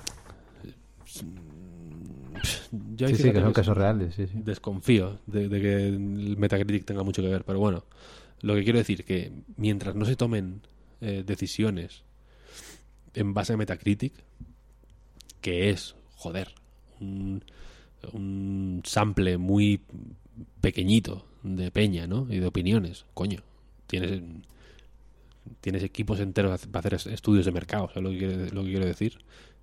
Hazte una buena... Quiero decir que igual tienes un 60 de Metacritic, pero tienes 5 millones de fulanos ahí esperando a tu próximo juego, ¿sabes? Que eh, hay que saber medir esas cosas también. Quiero decir que en cuanto Metacritic deje de ser eh, tomado en- tan en serio por gente que si me preguntáis a mí no tiene ni puta idea de videojuegos, Sí. eh, es que se, se cae, ¿sabes? Se cae entero, porque no, porque no. Sí, o además. sea, a, a mí me- me- los agregadores me, me- me molan mucho y los uso mucho, tanto Metacritic como OpenCritic, para, para leer, vaya. ¿Sabes? Yo quiero leer sobre tal juego. Pues me meto en OpenCritic y, y voy clicando, pliqui, pliqui, pliqui, y me leo 15 análisis y me quedo tan a gusto. ¿Sabes? Normalmente me leo, evidentemente, los de medios que, que pues más de confianza o más afines a, a mí o lo que sea. Claro, sí. Pero bueno, es una forma guay de, de tenerlo todo ahí ordenado, ¿no? Todo ahí junto, sí, sí. Pero más allá de eso, sí, da igual. O sea, y la, Yo- nota, y la nota de Metacritic, pues bueno, es una estimación mm, con infinitos asteriscos de, de cómo palpita una parte específica de la crítica de videojuegos, sí. que no toda. Entonces, eh, su, su- su utilidad es limitadísima, vaya. Y creo y ya te digo que yo creo que la peña que se toma tan en serio Metacritic, hasta el punto de eso, de, de que un bonus dependa de la nota de Metacritic, es gente que está muy lejos del- de la realidad de los videojuegos, vaya. Sí, Tanto de hacerlos como de consumirlos. yo también lo creo y además yo creo que en cierta medida, a ver, no es... eh, hablando claro, no, no es nada definitorio desde el momento en el que el juego exclusivo de la plataforma X, la que sea, eh, tiene notas muy altas, pues si es Sony de la de la revista PlayStation Revolution, eh, si es Xbox de la eh, de la mm, revista Xbox mm, Incredible y si es Nintendo, pues de Nintendo no sé qué. Entonces, desde ese momento, las puntuaciones están evidentemente no, no son no son significativas de nada. Porque, porque esa teórica puntuación objetiva no existe. Porque eh, queramos o no, sigue habiendo pues eso. eh, que era ta- tan sencillo como saber, si te mueves un poco dentro de la industria, saber que l- los medios ingleses puntúan mejor a, a los juegos que están desarrollados en, Ingle- en- en el Reino Unido. Ya. Y, y en- y los españoles a los españoles, claro. Exactamente. Sí, sí, claro, claro. La- pero, claro, la cuestión es esa, ¿no? Que eh, como, como es una de las eh, más o menos pocas, cada vez más, pero más o menos pocas eh, métricas objetivas que hay. Quiero decir que un juego que tiene 81 en Metacritic tiene un punto más que un juego que tiene 80 en Metacritic. Esto es una afirmación real. Que, que- ¿no? que Sí, sí, objetiva. Sí. se puede comparar, ¿no? Un si, si- tú te metes en las notas de Metacritic de cu- cuatro juegos, puedes compararlos, puedes hacer un ranking sin ningún problema, ¿no? Claro. Entonces, eh, las, eh, yo qué sé, las, pues eso, las, incluso las agencias, de, las agencias de medios, por ejemplo, también, pues les va, les va guay ese tipo de, de cálculos, pues yo qué sé, porque se pueden marcar un tanto igual, ¿no? Si la agencia de medios italiana, por ejemplo, de pronto sa- se saca con los Metacritic de medios italianos mm, cinco puntos más que en otros territorios de Europa, por ejemplo, pues un tanto que se marca.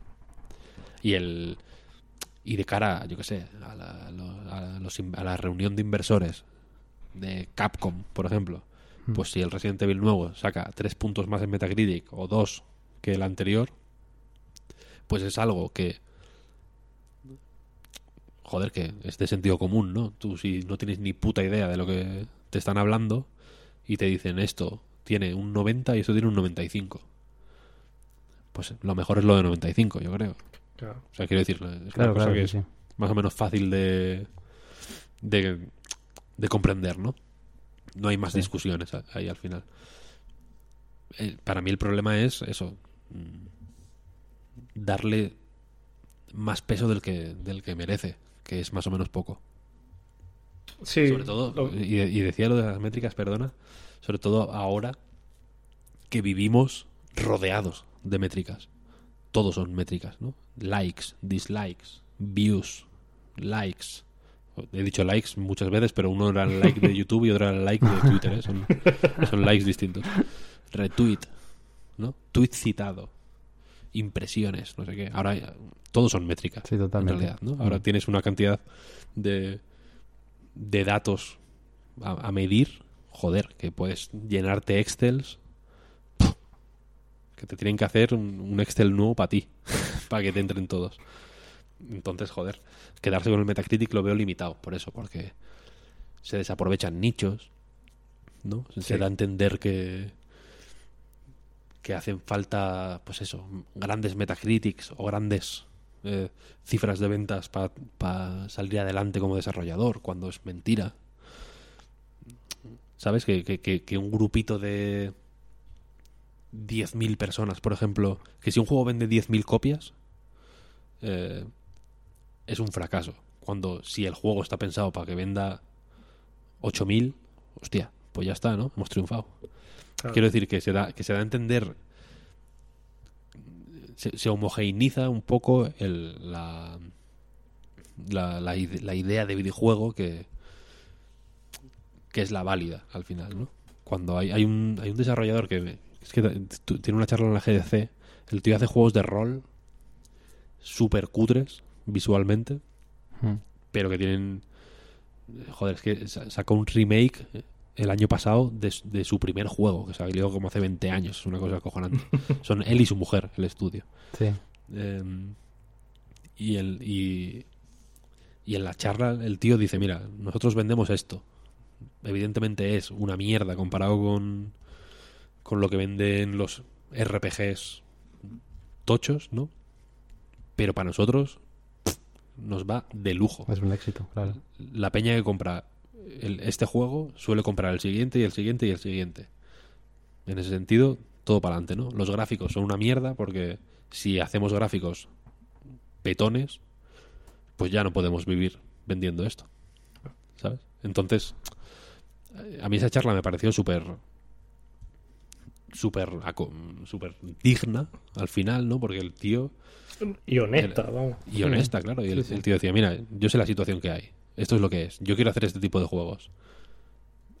Hacer este tipo de juegos en otro contexto que no sea este, de cutre, un poco eh, Juan Palomo, ¿no? Porque al final los gráficos son son un poco de que los hace él ahí y son, y, y son como son, vaya.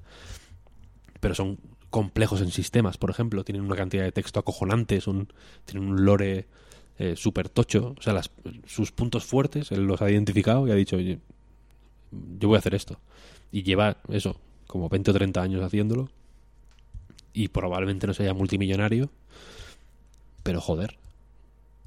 ¿Quién, quién decidme, 10 personas que lleven 30 años haciendo sus juegos, No. desarrollándolos y Sí, sí, no. publicándolos. Está claro que tiene mucho mérito. Eso es un Y- unicornio. Y viviendo Sí. de ello, además. Y viviendo de ello. O sea que- sí, sí. Hostia, es brutal. Por eso, y, y ese caso suena único porque nos han hecho pensar que, el, que lo que, que el caso de éxito es sacar el fez y, y retirarte, ¿no? Porque puedes permitírtelo. Cuando un caso de éxito, joder, tan, tan digno como cualquier otro es ese, es vender, mm, hacer un juego con un scope determinado para que si vendes 10.000 copias o 20.000 te sirva. Y si vendes medio millón, pues que sea ya la puta fiesta, ¿no? Pero si, si, bien, si vendes este poquito, cubras y ganes. Perfecto.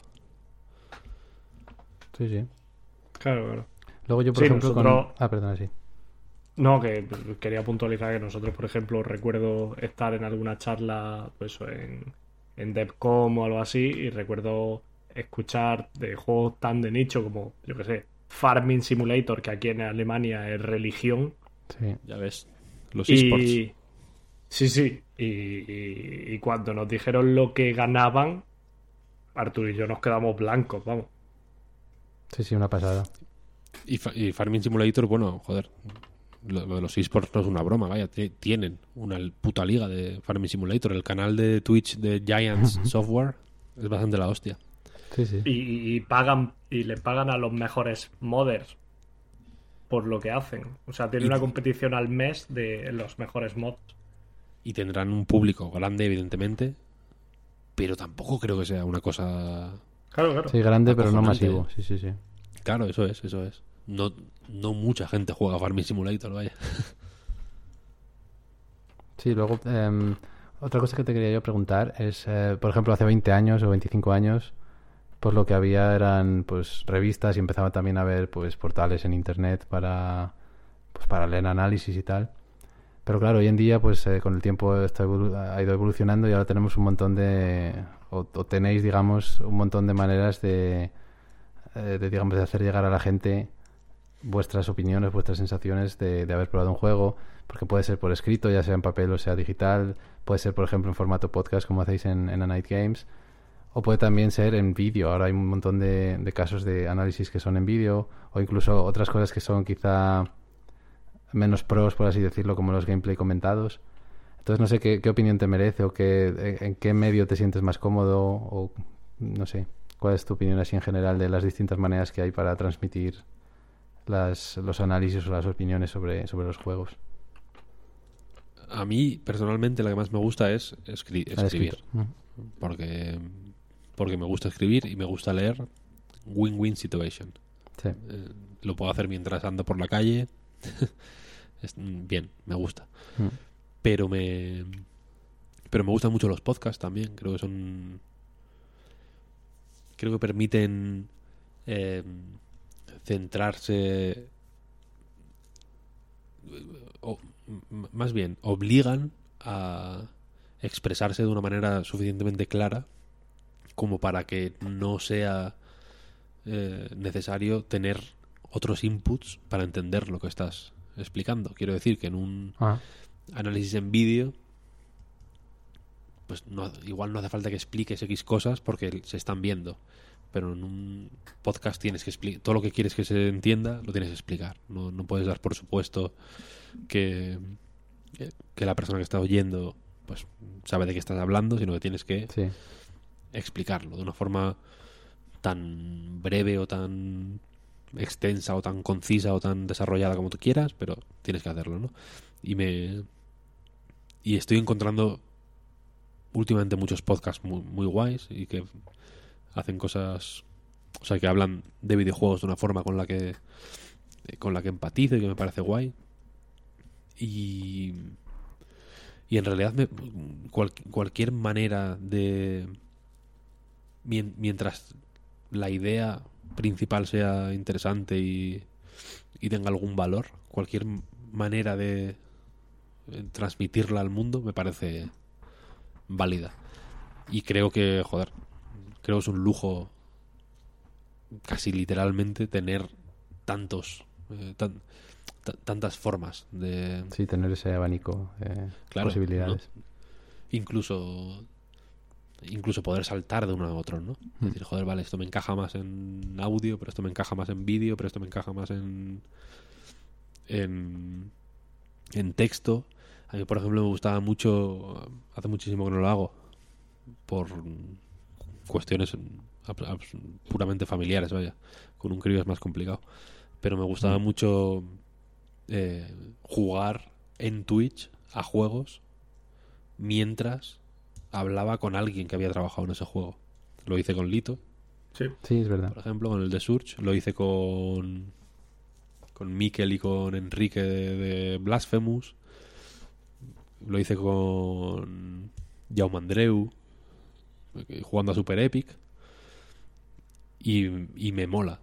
Porque es un. Me molaba el rollo de mezclar el, el desarrollador con, con mi forma de jugar, que normalmente era muy era pésima porque acababa de era la primera vez que jugaba y demás, ¿no? Claro, claro. Creo que quedaban cosas chulas. Quiero decir que ahora hay tantas mm, hay tantos medios y tantos formatos y tantas herramientas y tantas posibilidades para experimentar y para buscar eh, joder cuál es tu hueco y, y, qué te va mejor para transmitir tal cosa que fíjate yo creo que a veces es más es más difícil elegir cómo decirlo que o sea cómo, cómo decir las cosas qué quieres decir qué Sí. cosas Mm. son las que quieres decir sabes hay una cornucopia ahí de, de, de paranoias que puedes hacer que al final no igual por por cómo funcionan las las redes y, y, y las plataformas más populares tipo Twitch y demás como que la gente se, se, se, es- se estanca ¿no? y se, se obceca mucho en, en, en, en lo típico ¿no? en, las, en las listas de o sea en las listas en las eh, barras de objetivos de donación mierdas así como en hacer una serie de shows que que al final se vuelven un poco más impersonales porque son son lo que se hace, ¿no? Un poco donde fueres, haz lo que vieres. Sí, ¿sabes? En sí, Twitch se hace esto, pues yo voy a hacer un poco esto. Cuando en realidad, joder, si, si te paras a pensarlo, mucha peña que hoy es súper tocha y súper conocida y súper influyente, empezó haciendo mierdas que, que, que- nadie entendía. Porque, porque mola también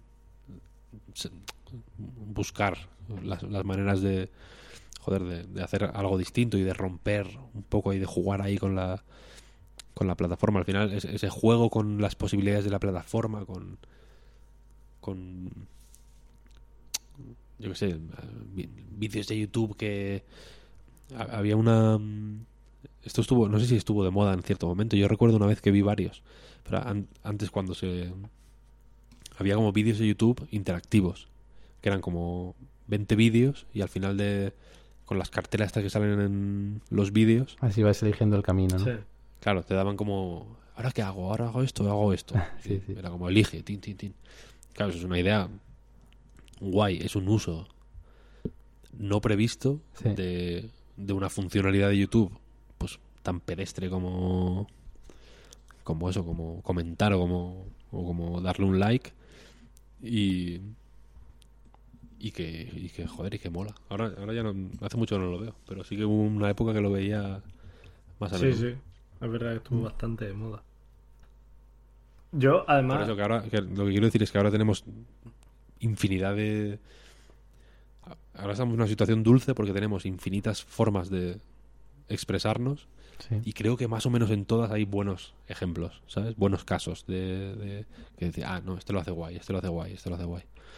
Así que Sí, sin duda, sí, bien, sí, sí. hay esperanza. Quiero decir, con que haya uno que lo hace bien, eso significa que, que, es- que merece la pena, ¿no? El- Ah. La culpa es del resto. Sí. Sí, yo, además, eso que has comentado antes de, pues eso, de que jugaste, que durante una época te dedicaste a jugar juegos en Twitch, a la vez que hablabas con gente que había trabajado, donde yo participé, como, como has men- mencionado antes. Eh,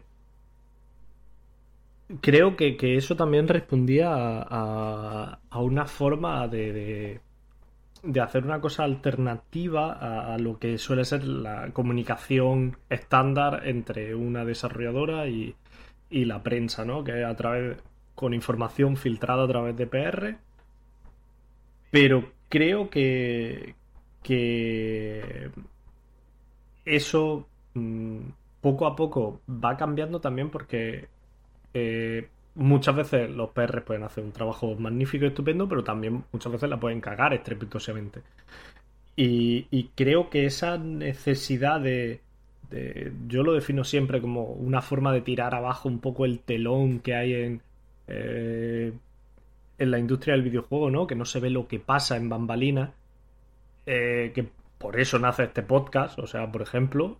O o simplemente por esa necesidad un poco de, transmitir de, los creadores de y, lo ve ahora en Twitch donde gente que, ha participado en juego o ha sido desarrollador y, cuenta cosas y tal porque porque creo que, hasta ahora ha sido una industria muy muy oscura por decirlo de alguna manera muy sí opaca quizás no muy opaca, exacto, era el, adjetivo que buscaba.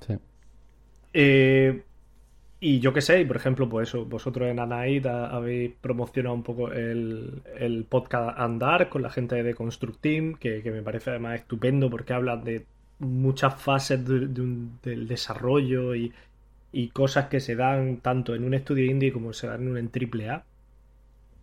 Y creo, no sé, tú ¿Crees que, esa forma de, de, transmitir información a través de, filtrado por PR, por notas de prensa, eh, tiene que cambiar o, puede mejorar de alguna forma para, para que no sea un contenido tan, no sé, tan comercial, tan de marketing, tan, tan no sé, plástico, por decirlo tan artificial.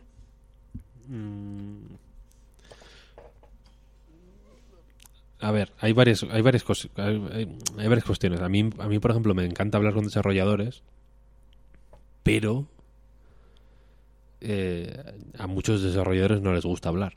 Sí, no, eso también. Eh, en realidad, yo conozco mucha gente que son magníficos en lo que hacen y que y que no les interesa ni lo más mínimo dar una entrevista ni que les hagan una puta foto delante del ordenador. Directamente simplemente o que o que o que por yo qué sé por su forma de ser o por o por su, educación o por lo que quieras pensar simplemente no, no, no se sienten cómodos eh, hablando en un podcast por ejemplo no sí el vuestro, por ejemplo, creo que es un contexto cojonudo para un poco en, en familia, por así decirlo. Pues que gente que igual en otros de contextos un poco más, pues eso, de, de, prensa de videojuego, más eh, de, de, más de consumidor que de creador, digamos. Hmm. Eh, pues joder, igual tienen que medir las palabras de otra manera y simplemente no se sienten cómodos, ¿sabes? Porque si de pronto se ponen a hablar de shaders, pues, mm, el, pues la persona con la que está hablando o no sabe de lo que le está hablando o si, o si la persona con la que está hablando lo sabe, igual también se cortan porque piensan, coño, pero es que este podcast lo, va a escuchar gente que no... Ya, sí, sí. Que no sabe de videojuegos, entonces igual si me pongo a hablar aquí de, ¿sabes? de cosas muy técnicas, pues eh, tampoco les interesan, ¿no?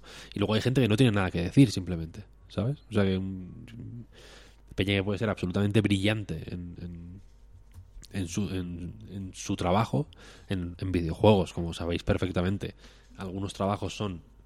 O sea, el, proceso es tan hipergranular que algunos trabajos son extremadamente específicos y, son una historia que, que, la gente que la eh, que trabaja en eso pues puede estar obsesionada con ella y puede mm, dedicarle horas y días y semanas y meses y años a, a, pensar en, en, en algo hiper específico en cómo yo qué sé en cómo reflejar mm, la luz en una superficie concreta, ya no en todas, en una concreta, ¿no? En el agua, por ejemplo, en lo que sea.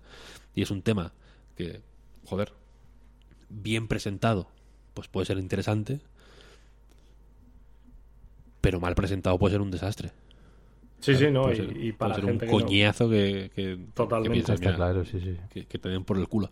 Entonces, eh, o sea, a, mí sí me mola mucho eh, escuchar hablar a desarrolladores y hablar con desarrolladores dentro de mm, pues de que tampoco tengo ni puta idea yo vaya pero eh, las charlas de la GDC por ejemplo son una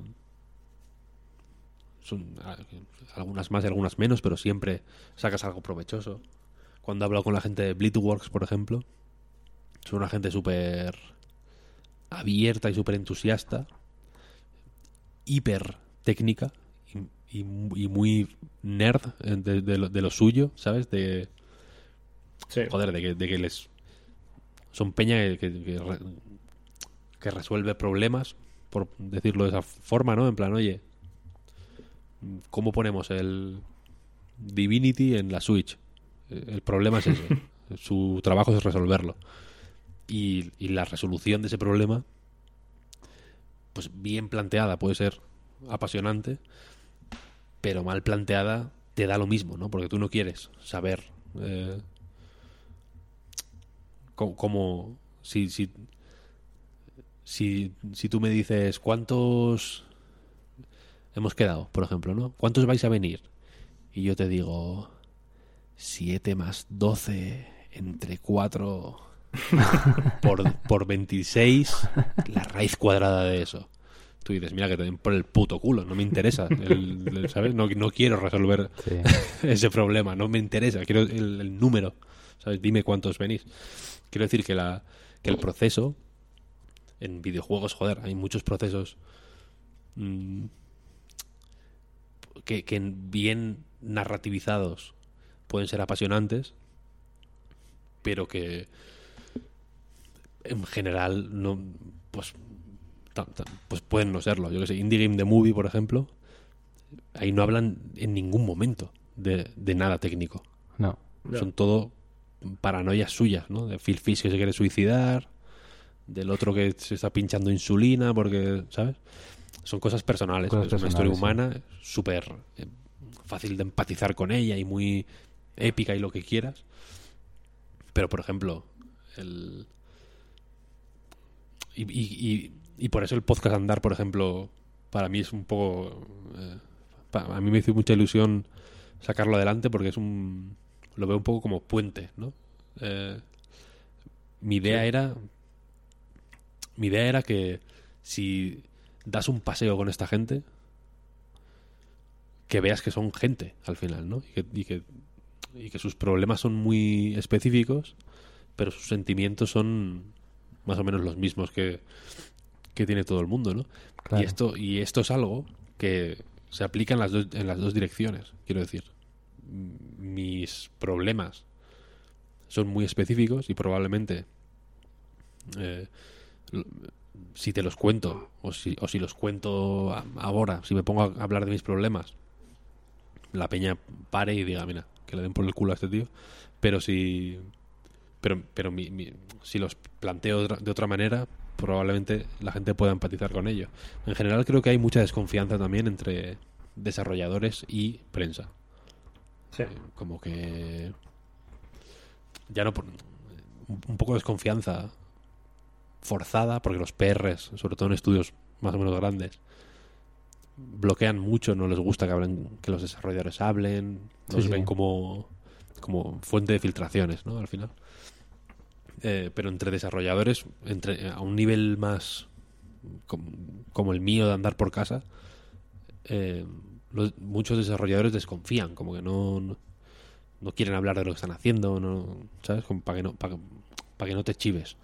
En Sí. general es una Sí, muchas veces es por lo, no es meterse decías, vaya. Es Mm. una industria muy opaca, Sí. co- como por miedos. ¿no? Yo lo veo como un poco de, de miedo a que me copien o miedo a que me ¿sabes? O a que me roben esta idea o tal. Que lo veo comprensible por un lado, pero tiene esas consecuencias negativas, ¿no? Que al final se se deshumaniza un poco al desarrollador y, al periodista por el otro lado, ¿no? Pero el, se, desconoce un poco cómo, cómo se hacen los juegos, ¿no? Y, cómo es hacer un juego y las complejidades y, y los retos específicos y, y, las, y las posibilidades también de, de, los, de los juegos, ¿no? Al final. Que para Peña que hace... Para estudiantes, por ejemplo, eh, puede ser muy interesante, ¿no? Saber que, hacer juegos no es solo una forma de tener una salida, por ejemplo, ¿no? Que puede ser una cosa, una vocación eh, interesante y que les puede llenar de otras maneras. No sé. es un- la- en general, cualquier cosa que, que- que implique limitar el intercambio de ideas o limitar la conversación o limitar la, la, la- la- la interacción en, en- en la comunidad, lo veo negat- negativo, la verdad. Pues sí, Sí. como ha comentado Litos, pues entre otras cosas, esa fue un poco la razón por la que empezamos a hacer el podcast. Y nada, pues oye, eh, si poco a poco va surgiendo iniciativas de este tipo y, y logramos un poquito de cercanía, con, sobre todo pues con, el, con la gente que juega videojuegos y que se interesa un poco por el tema, pues mira, ya será, será un pequeño éxito por nuestra parte. Luego, Mm, si, sí, sí, sí. luego, si os parece, podemos comentar brevemente eh, cómo veis, o bueno, en este caso tú, Víctor, concretamente, cómo ves la situación actual de la industria. En España, En España o en general, vamos. o en general. Sí.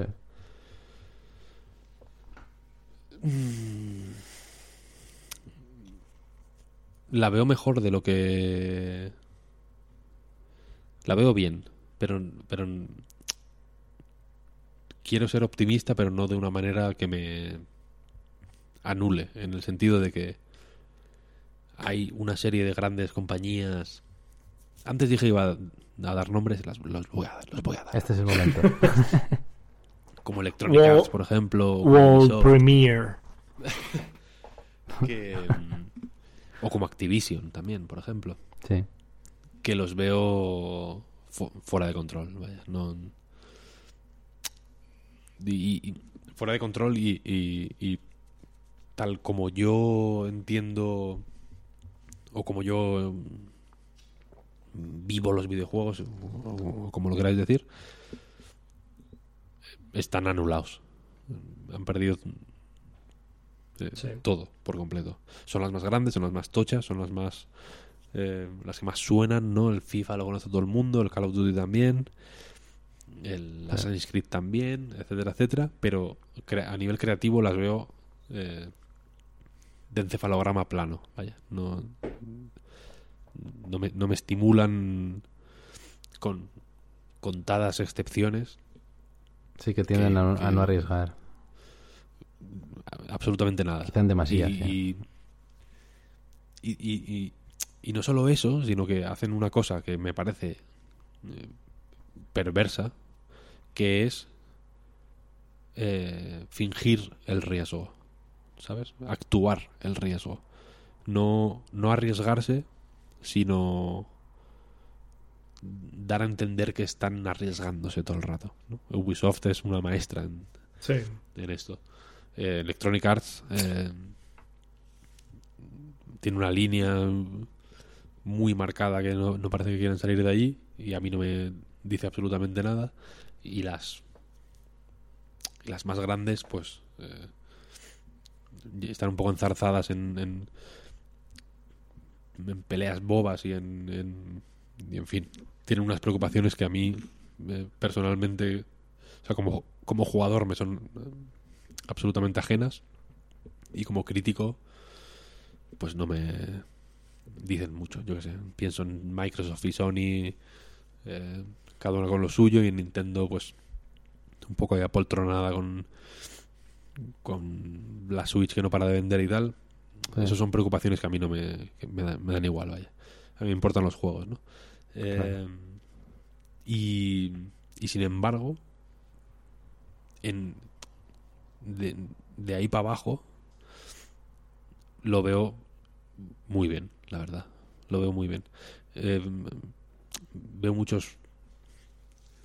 Veo mucha gente. eh, eh, aunque las condiciones no siempre sean las mejores, etcétera, etcétera, veo mucha gente que está eh, en- entendiendo el videojuego de una manera que está dando resultados, joder, como, como, como nunca antes. Veo en el sentido de que alguien no dice, venga, voy a hacer un juego de plataformas y hace un clon del Mario con otros con otros eh, con otros muñecos, ¿no? Con otros, con otros sprites y con- o con otros modelos o lo que sea. Sino Sí. que piensa, vale, voy a hacer un juego de plataformas. ¿Cómo hay que saltar, ¿no? ¿Cómo podría ser el salto para que sea distinto, ¿no? ¿Cómo podría ser el movimiento para que sea distinto? ¿Qué, ¿Cómo puedo expresar algo a través del el movimiento por este mundo? ¿Cómo puedo eh, hacer que mi juego sea eh, llamativo y distinto de alguna manera, ¿no? Y Sí, que me siempre de alguna un, forma. un factor diferencial de alguna manera. ¿no? Mm. Y eso lo estoy viendo ahora mucho más que nunca. Estoy viendo muchos juegos que, joder, que, que jugarlos es mm, seductor, ¿sabes? Que dices, coño, esto no lo he jugado en la vida. Hmm. Esto es original. Y eso viene, yo creo, de... O sea, era más o menos inevitable, ¿no? Viene de... Pues, joder. De rumiarlo mucho y de... Y, de, y sobre todo de que, de, que, de que el videojuego se ha sentado en, en, la, en nuestro mundo. Es una cosa que es... Es una cosa que, que está ahí y que... Y que, joder, y que simplemente se, se usa. No, eh, creo que se lo escuché a Josué Monchan una vez que, que decía que la peña eh, o sea tú no eres director de cine pero si coges el móvil y te pones a grabar un vídeo joder sa- sabes encuadrar sabes hacer travelings no sabes hacer como sabes utilizar el- el- el- la cinematografía digamos Sí. a través de tu móvil de una manera que, joder, el- que probablemente para un director de cine profesional, para Hitchcock, ¿no? Por ejemplo, en los años 50, fuera absolutamente eh, desconocida, ¿no? Y- o de vanguardia, que fuera una cosa como in- acojonante, ¿no? Tú ves vídeos de YouTube o, o, o vídeos o en el Twitter, ¿no? De, de que dices, "Me cago en Dios, vaya dominio de la por casualidad o por error o por lo que sea, ¿no? Pero que, que la gente sabe expresarse a través del vídeo, ¿no? Al final sabe sabe lo que sabe sabe grabar lo que quiere grabar y cómo lo quiere grabar, aunque Mm. no tenga los medios para hacer el Señor de los Anillos, digamos, ¿no? Pues Sí. con videojuegos yo creo que está pasando lo mismo al final, ¿no? La gente ha jugado lo suficiente y, ha- y desde y desde toda la vida como para que no hayan tenido que estudiarlo el videojuego, ¿sabes? Sino que simplemente sean una cosa que de forma intuitiva eh, sabe- saben manejar. Sí. ¿sabes? A mí, a mí eso no me pasa, por ejemplo. Para, para mí, mm, yo qué sé, mm, ca- casi cualquier juego más o menos complejo es un puto milagro. Porque, mm, hostia, por- porque recuerdo, yo qué sé, jugar a Descent, ¿sabéis cuál es el Descent? Sí, sí, sí. Vaya. Mm, de- que, me- que se compró mi padre la Voodoo 3D FX Solo para Que ese venía. juego, ¿no? que venía con el eh, Rogue Squadron, Star Wars Rogue Squadron y, y Descent. Y era como, guau, esto es... De, de aquí no se puede subir. Esto es lo máximo. Entonces, claro, entonces a todo lo que ha venido a mayores ya es como, buah, esto es acojonante, pero, pero la, la- y, y- y en mi época, joder, en mi época los juegos eran bastante más simples, ¿no? Ahora la peña se sabe leer, digamos, los juegos y, y, y lo- y los interioriza y los y sabe manejar esa, esa- ese- esa baraja, digamos, de, de, de ideas y de mecánicas y de planteamientos de una forma súper intuitiva y súper eh, natural. Y joder, y, y creo que se lo puede ir a mejor, eso, ¿sabes? Incluso, yo que sé, Mail Mole, un juego que hicieron Uh, grandísimo, Mel. unos estudiantes, vaya. Joder, me parece de echarle huevos, ¿no? Porque el movimiento es eh, diferente, por lo menos, ¿sabes? Sí, sí, sí. Es un movimiento y un el diseño de niveles está eh, gira alrededor de ese movimiento, es- de esa forma de moverse en concreto, ¿no? O sea, es un juego súper bien pensado y viene de, un- de gente hiper joven, vaya. O sea, Sí, que, sí. que, que el- que me, me mola con, con, con todos los peros y con todas las cosas eh, negativas que sin duda hay, me gusta que, que veo que a nivel creativo hay, hay, hay buena salud, vaya, hay buen, buen terreno para plantar. Sí. Yo creo que sí. Yo. A mí la sensación. em- em- Empezaba habl- hablando de, de- de cómo algunos publishers dan la sensación de, de ir a pijo sacado y, y. Y a mí es que la sensación que me da, o sea. Que muchas veces van como pollos sin cabeza simplemente atra- intentando atraer jugadores, digamos, a su servicio, a sus juegos como servicio, ¿no? Y, y la representación más visual que se me viene siempre a la cabeza, no sé si conocéis el meme este de Gentlemen, we got it. Y de repente, que es como cuando pillaron a, creo que era a Bin Laden y, y de repente entran como SWATs en una casa y empiezan a romper todo como a lo loco. Pues esa es la sensación que tengo yo cuando pienso en, pues no sé, eh, eso, en Activision, en, en Ubi y tal, eh, eh, de ser, va, hay que romper todo eh, para hacer mucho, mucho ruido y, pero no, no sé, no, no, no aportan mucho más, ¿no? Y, y, es verdad que actualmente lo, si quieres buscar algo más de autor, creatividad no sé, pues no te puede, no puedes confiar en, en EA, por ejemplo. No, pero ta- ta- también, también es cierto que hay mucha gente que no quiere nada de autor. ¿sabes? O sea, No, no, la- la- luego. Totalmente, El claro. que claro. quiera el FIFA cada año, Sí, sí, sí. quiere el FIFA cada año. O sea, la parte buena o la parte, una lectura positiva de todo esto es que, pues igual que se hacen libros, ¿tú sabes cuántos libros malos salen, salen al, al- al mes? ya. Claro. Y, y, pel- y películas, anda que no hay películas malas. Muchísimas. Y, y- y no, y no solo películas malas, o sea, no me refiero a películas malas en plan de serie Z, ¿no? Como cosas así cutres o caseras. O... No, no, no, no, no. Te estoy diciendo Bohemian Rhapsody, por ejemplo. Que es malísima. O, o- o- o Jurassic World, ¿no? Como cosas así. Sí. O Aquaman, cosas así, que son películas paupérrimas. En las que, por otro lado, probablemente trabajen los mejores profesionales del mundo. Sí. Como en, como en Activision o, en- o en Ubisoft o en Electronic Arts, quiero decir, ¿no? Sí. O sea, porque al final Ubisoft, pues sí, el, el Far Cry 6 te lo has jugado ya seis veces, ¿no? El número como te, te dice la, la, la un cantidad de veces que has contador. jugado. Claro. Pero la gente que está haciendo ese juego, hostia, probablemente sea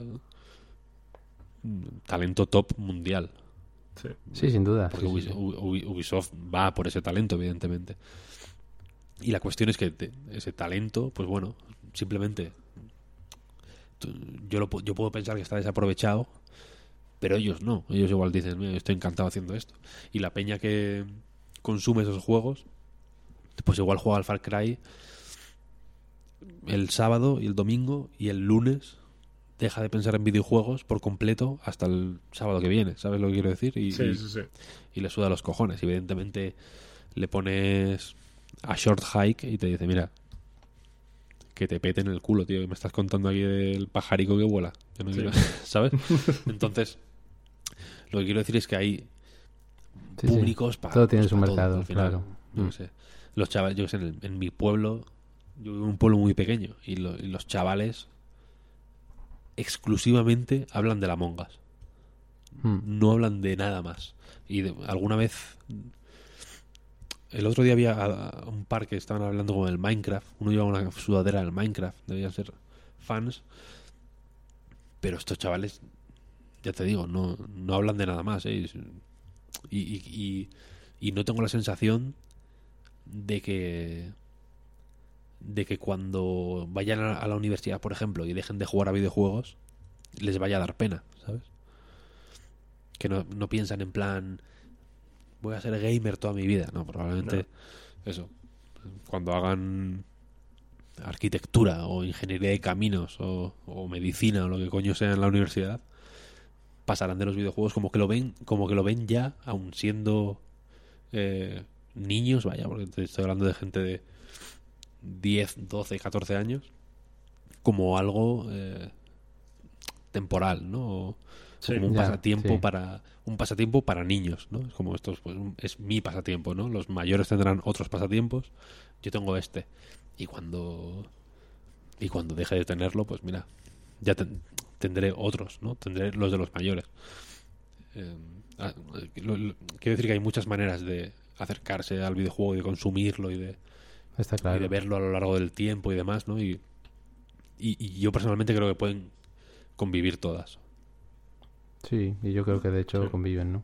También es, bueno, Sí, lo que hablábamos sí, con Valeria en el último episodio, ¿no? Ella decía que tú como desarrollador, o como persona que eh, produce videojuegos, tú también tienes que tener claro lo que quieres hacer. Si lo que quieres hacer es un producto y ganar dinero con ello, que es, que es loable, es perfectamente respetable, o quieres pues eh, explorar otro tipo de no sé como expresión más como expresión artística quizá o, o como como una oportunidad para probar cosas digamos o innovar. O sea eso también claro es eh, por una parte todo tiene su mercado y por otra parte también es el planteamiento no si tú lo que quieres es eh, o tienes más el punto de vista de negocio pues oye claro tú sabes que eh, los ejemplos que estamos poniendo ¿no? de estas eh, grandes empresas, pues ellos digamos que saben lo que tienen que hacer para, para mantener eh, la comunidad de jugadores enorme que ya tienen, incluso ampliarla, saben más o menos por lo que ellos tienen que hacer. Bueno, saben más o menos, no saben perfectamente lo que tienen que hacer, las cosas que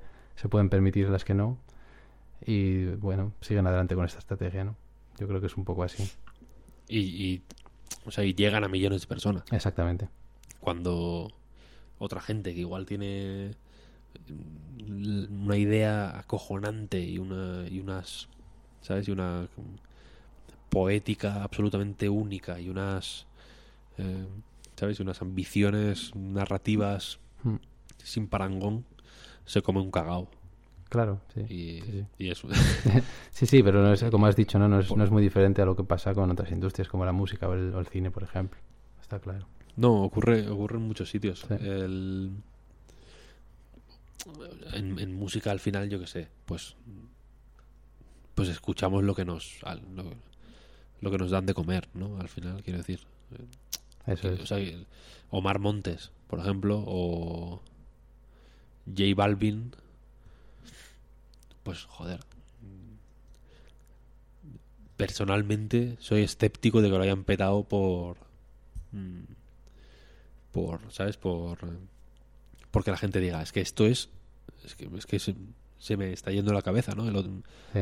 Estuve en el Teatro Real viendo a Ida y ahora estoy escuchando Omar Montes y son equivalentes. ¿Sabes? O, o sea, quiero decir que al final hay una. Hay, mm, o sea, las industrias culturales Mm. son más industrias que culturales. En el sentido de que lo industrial prima, Sí. Necesariamente. sí, sí, sí. El Haven, el estudio, se llama así, creo, un estudio que ha formado Jade, Jade Raymond, Sí. pues ya tiene de, de- de- antes sin hacer absolutamente nada creo que solo han enseñado el logo del estudio de hecho ya tiene eso pues eh, eh, la, la atención de los medios la atención de los publishers tiene garantizadas probablemente es que tiene garantizadas probablemente eh, una, una cantidad de ventas que podrían que, que a- eh, ciertos equipos pequeños podrían ser su jubilación ¿sabes? podrían Sí, retirarles Em, pero pero o sea lo, lo que lo que pero por eso porque lo que lo que dice Valeria es absolutamente cierto ¿no?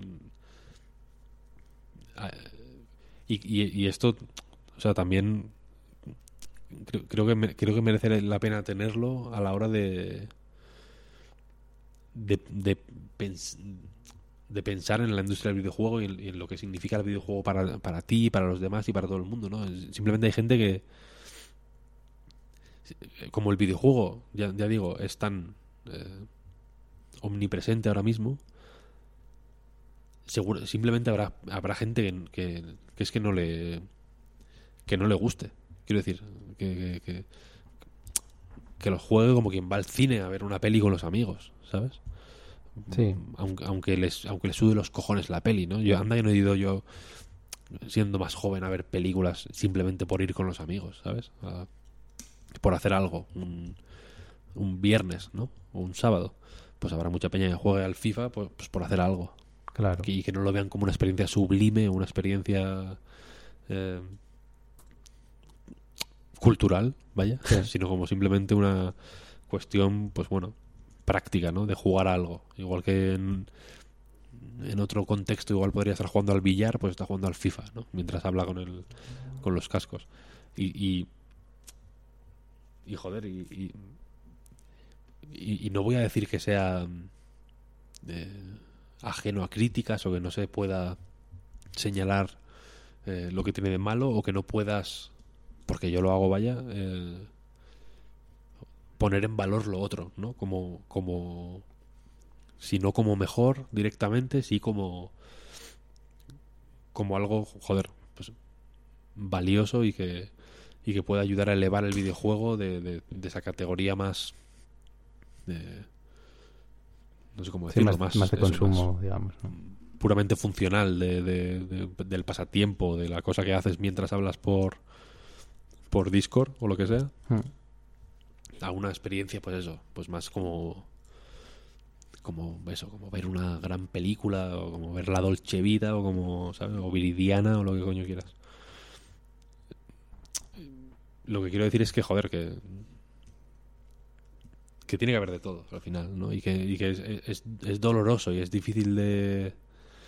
mm, es, difícil de asumir y, y, y jode, ¿no? Y pica, pero posiblemente, de no ser por el FIFA, mucha menos gente podría vivir de la industria del videojuego de la que le- haciendo lo que quiere, quiero decir, ¿sabes? O hace- haciendo cosas más excéntricas o cosas eh, radicalmente distintas a, a- a lo que intenta hacer FIFA, ¿no?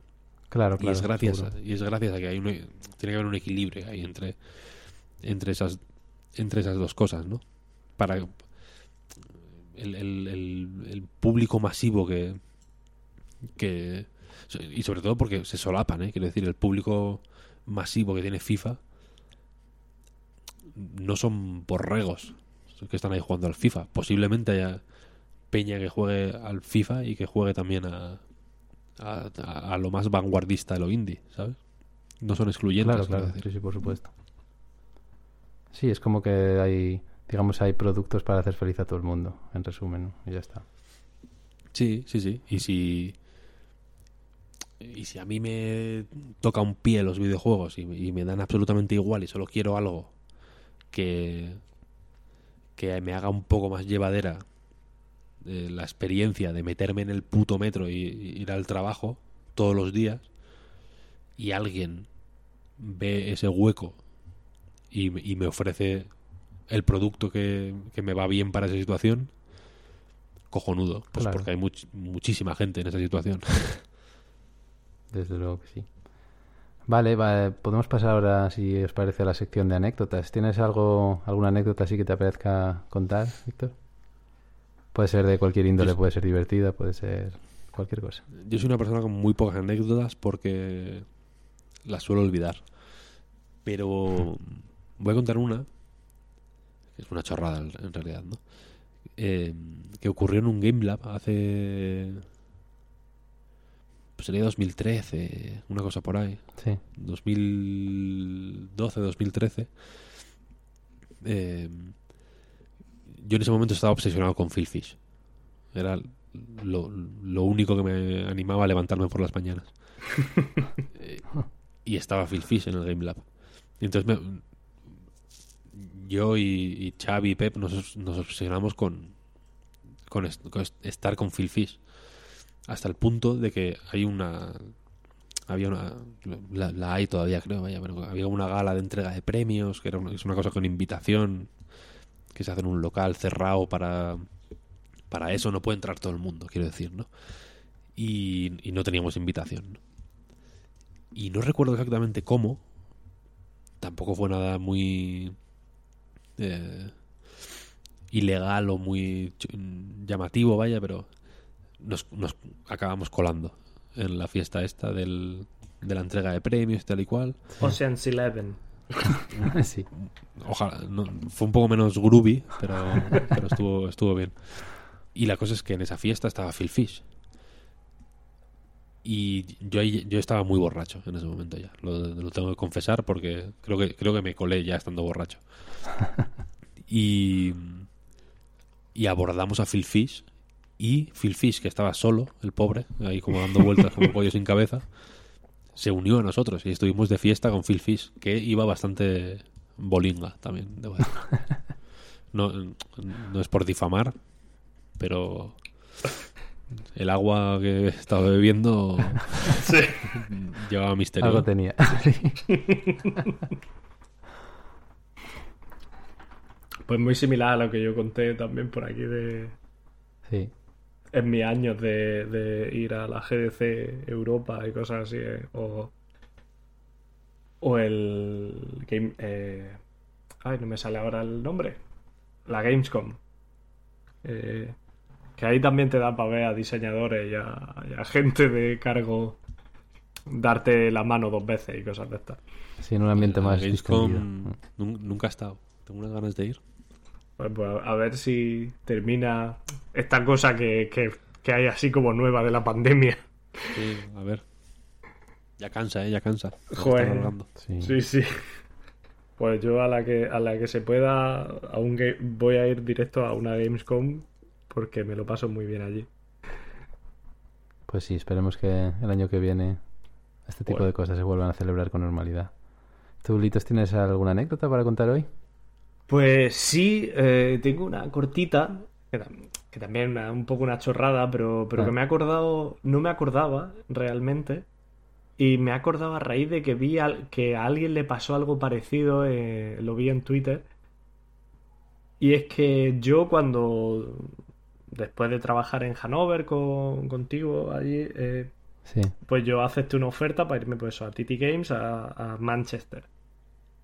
Y, claro, yo quería tener unas vacaciones, ¿no? Y entre que terminé mi trabajo y, pues les dije, oye, ¿me puedo incorporar un par de meses más tarde? Sí, hombre, sí, no hay problema.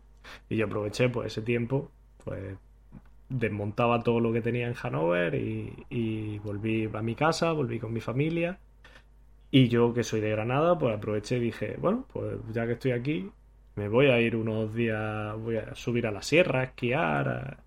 Y, y había subido ya un par de veces a, a hacer esquí.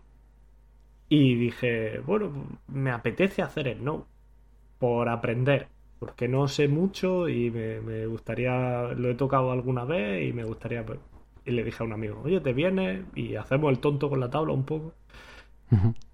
Y, y nada, con, tan ma- con tanta mala suerte que no llevaba, yo creo que llevaría una hora allí con la tabla y de la forma más tonta, o sea, cuando digo la forma más tonta es, uy, bueno, parece que voy a dar el culetazo, culetazo típico de, bueno, voy ya frenando, voy a caer de culo y puse la mano y con tan mala suerte que me, me fisuré el escafoide. Y, y eso ocurrió tres días antes de incorporarme a trabajar en, en Manchester. Entonces yo, claro, imagínate, primer día de trabajo en Manchester, yo llego allí y aparezco con una, con una escayola y un cabestrillo. Y les digo, sí, so- soy el programador. Hola. Programo con la nariz. Soy súper rápido con una mano. Y les dije, no, mira, que me ha pasado esto. Fueron súper comprensivos y tal. Y me dije, ah, bueno, no pasa nada, no te preocupes. Además, claro, las primeras semanas son un poco de. De, bueno, pues te enteras, de- sobre todo de conocer cómo funciona el Cómo motor, cómo- eso, sí. sí, cómo se hacen las cosas, o sea, no es tan importante ser productivo en ese momento, pero claro, yo allí estaba con un apuro, en plan, no, de verdad que yo con una mano que puedo, que, que puedo escribir muy rápido. Eh, Os juro que yo habitualmente tengo dos manos. Sí, sí, sí. Y nada, por suerte era una fisura, que el escafoide lo que pasa que es un huesito pequeñito eh, por, la, por la muñeca, ¿no? Y, tiene mala leche. Pero bueno, que mm, a la, un par de semanas, tres semanas, ya podía, aunque fuera con un vendaje compresivo, podía teclear, ¿no? Pero, pero recuerdo que yo llegué allí lo, con el cabestrillo y la verdad es que me sentí fatal. Y fue mi anécdota de cómo empecé trabajando un poco en, en Titi, eh, llegando al departamento y, y claro, no sé qué se les pasaría por la cabeza, pero de luego yo lo pasé bastante mal de que apuro, ¿no? Claro. Pero bueno, ahí se queda como anécdota. Ahí se queda como anécdota, sí, cosas que Ya te digo, era, era tan anecdótica que la había olvidado, ¿eh? Lo- se me había pasado ya totalmente. Tenías que haberles demostrado que sabes también teclear con los pies. Era una oportunidad de demostrar una habilidad que nadie tiene y que está muy cotizada. Haberle dicho en plan, no, no, si esto es mi estado normal, yo voy con los pies a tope. Paso de las manos, paso de las manos. ¿Para qué? Eso está ¿No, muy visto. no- no lo, ¿No lo viste en el LinkedIn que lo ponía? Que sudo de las manos. Pues sí. Esa era la, la anécdota un poco tonta y corta que tenía para hoy.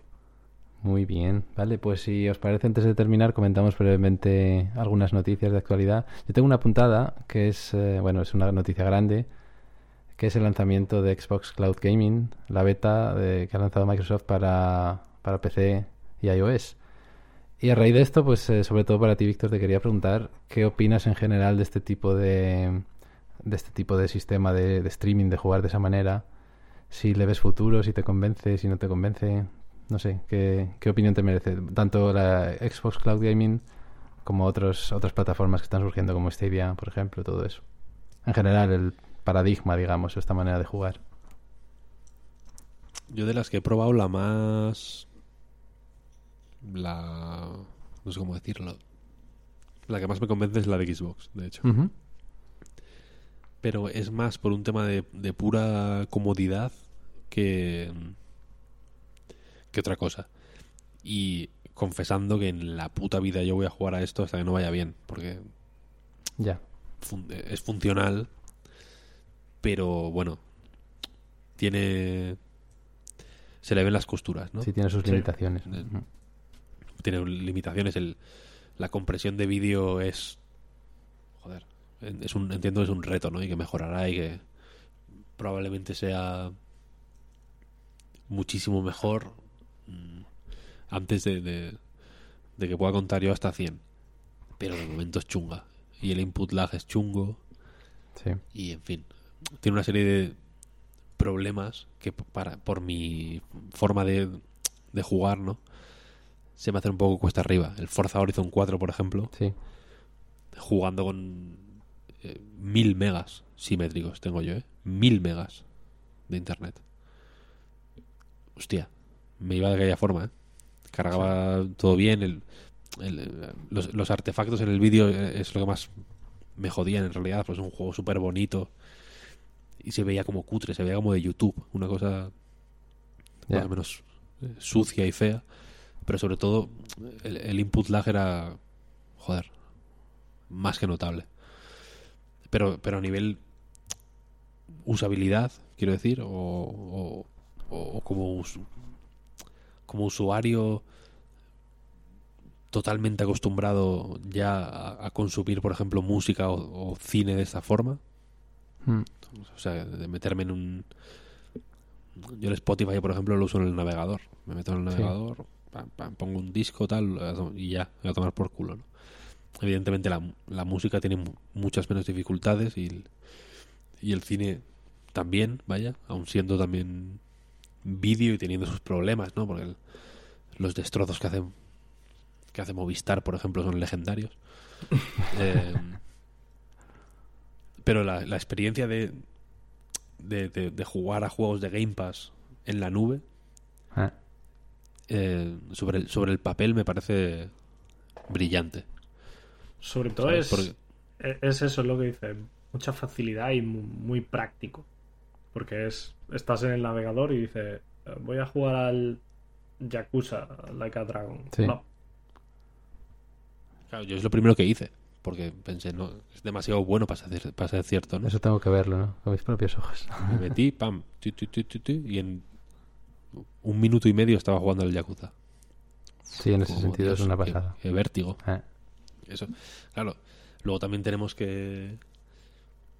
O sea, evident- es, una idea muy buena, pero tenemos que ver si queremos que sea así de cómodo.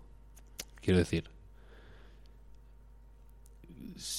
cuando llegará un- o sea, si, si llega el momento en el que las diferencias que haya entre ejecutar un juego en local y hacerlo en la nube, o sea, re- recibirlo mm, de otro si- o que la ejecución ocurra en otro sitio, ¿no? Y tú simplemente recibes el vídeo.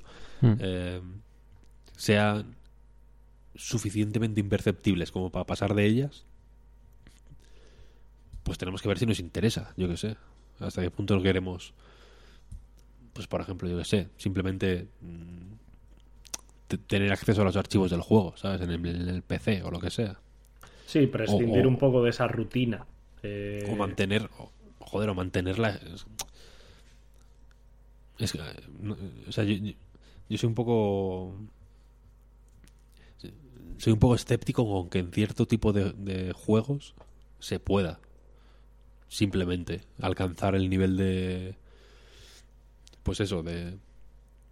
de. el- el Fidelidad. nivel de, de input lag absolutamente mínimo y de fidelidad visual que hace falta para, yo que sé, para jugar a. Pues que te diría hasta el, hasta el puto Gears of War, ¿sabes lo que quiero decir? Que, que, que es- que son. es que, eh, este- al final, los estos juegos están diseñados para ser ejecutados en local. Yo entiendo que cuando.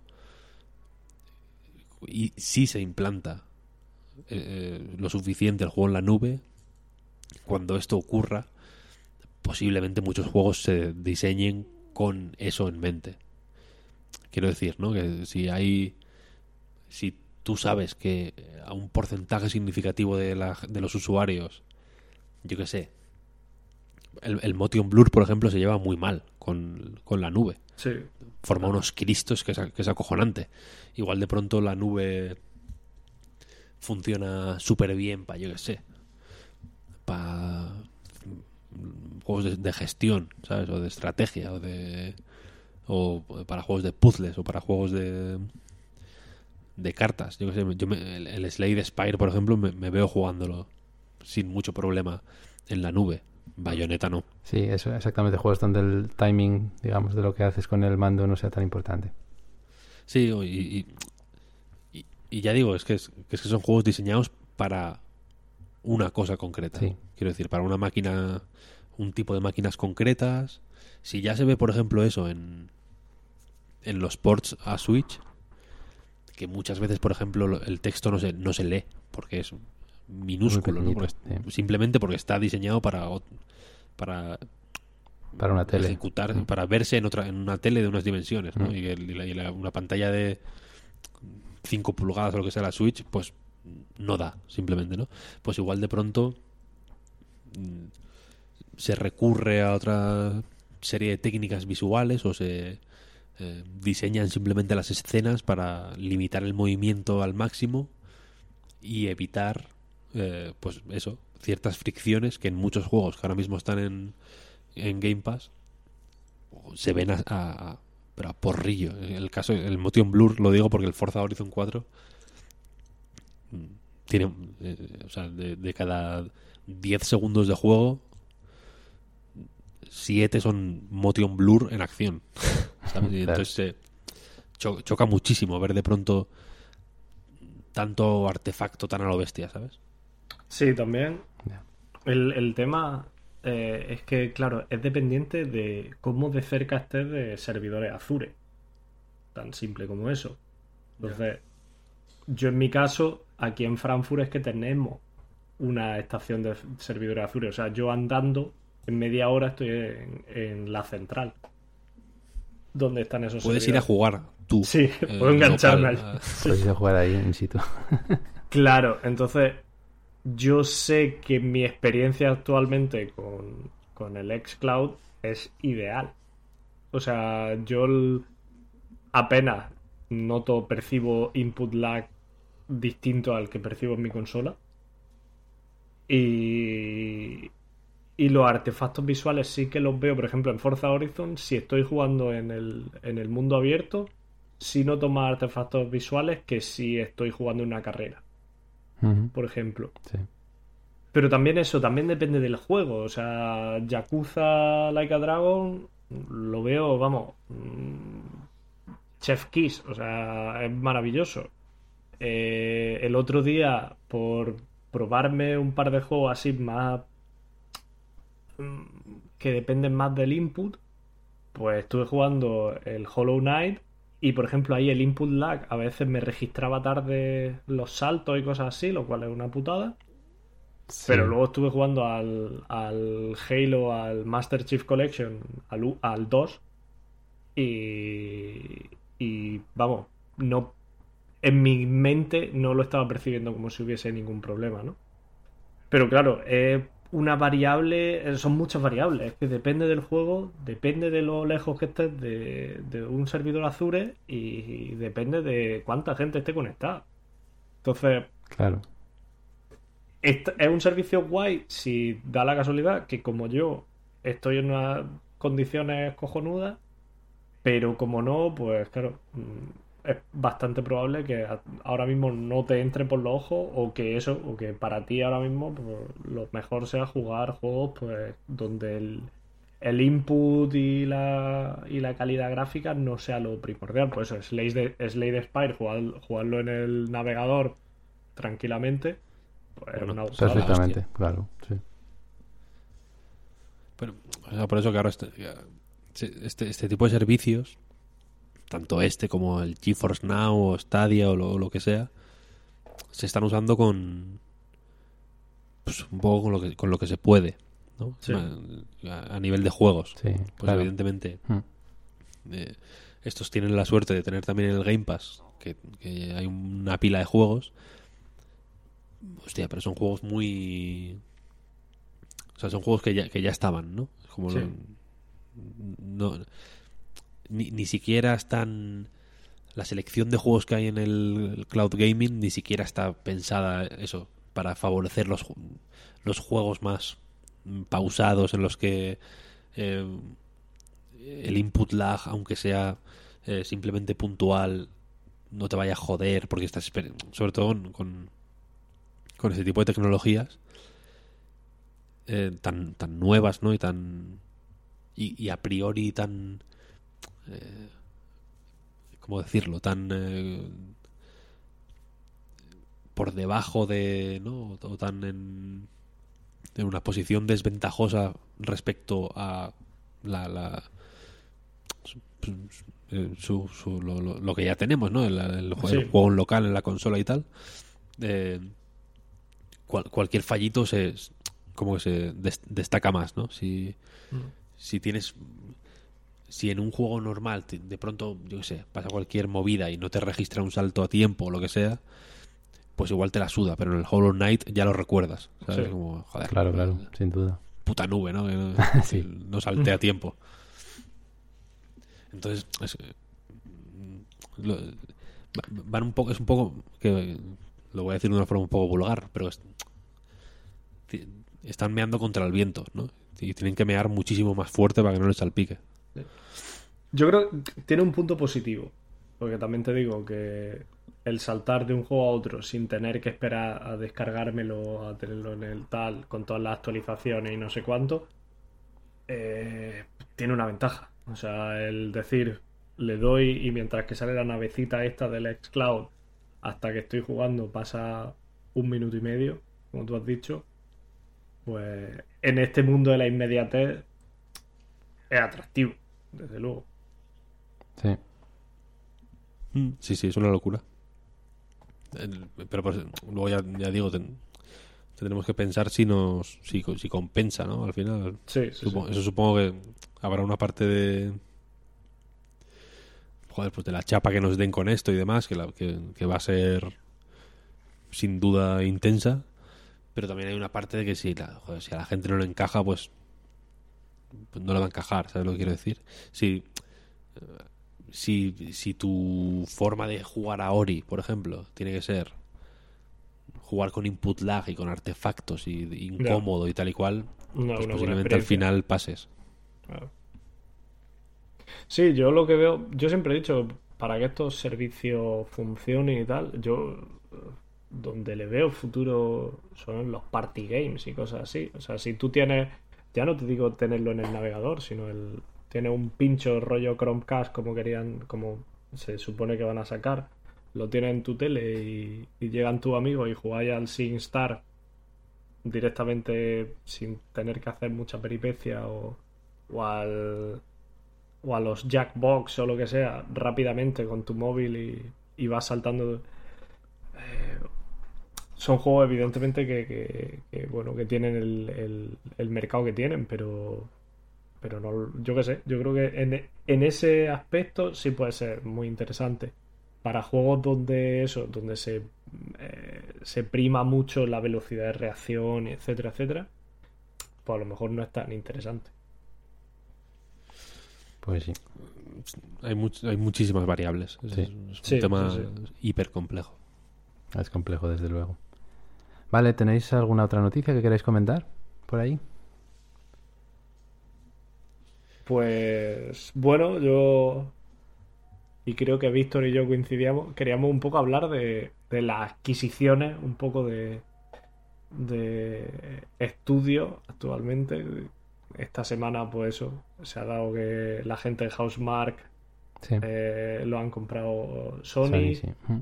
Y que luego, pues, también la gente de, de Nixes, que se habían, en- que para que la, la gente no lo conozca, pues se habían ocupado sobre todo de hacer ports a PC, sobre todo en los últimos años de, de Square Enix, creo recordar.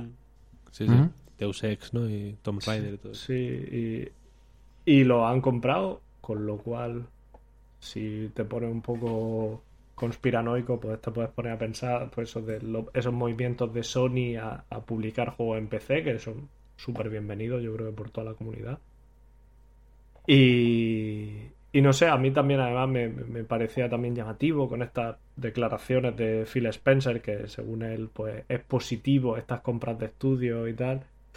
Y bueno, yo eso lo cogería ya más con pinzas, ¿no? Y, pero, pero sí, yo me ha parecido de las cosas así más llamativas esta semana y, y que muestra una dinámica de, de lo que está pasando en, en la industria. Y Bluepoint también se decía que. Sí, luego Bluepoint también ha sacado un comunicado como diciendo que ellos son independientes o algo así.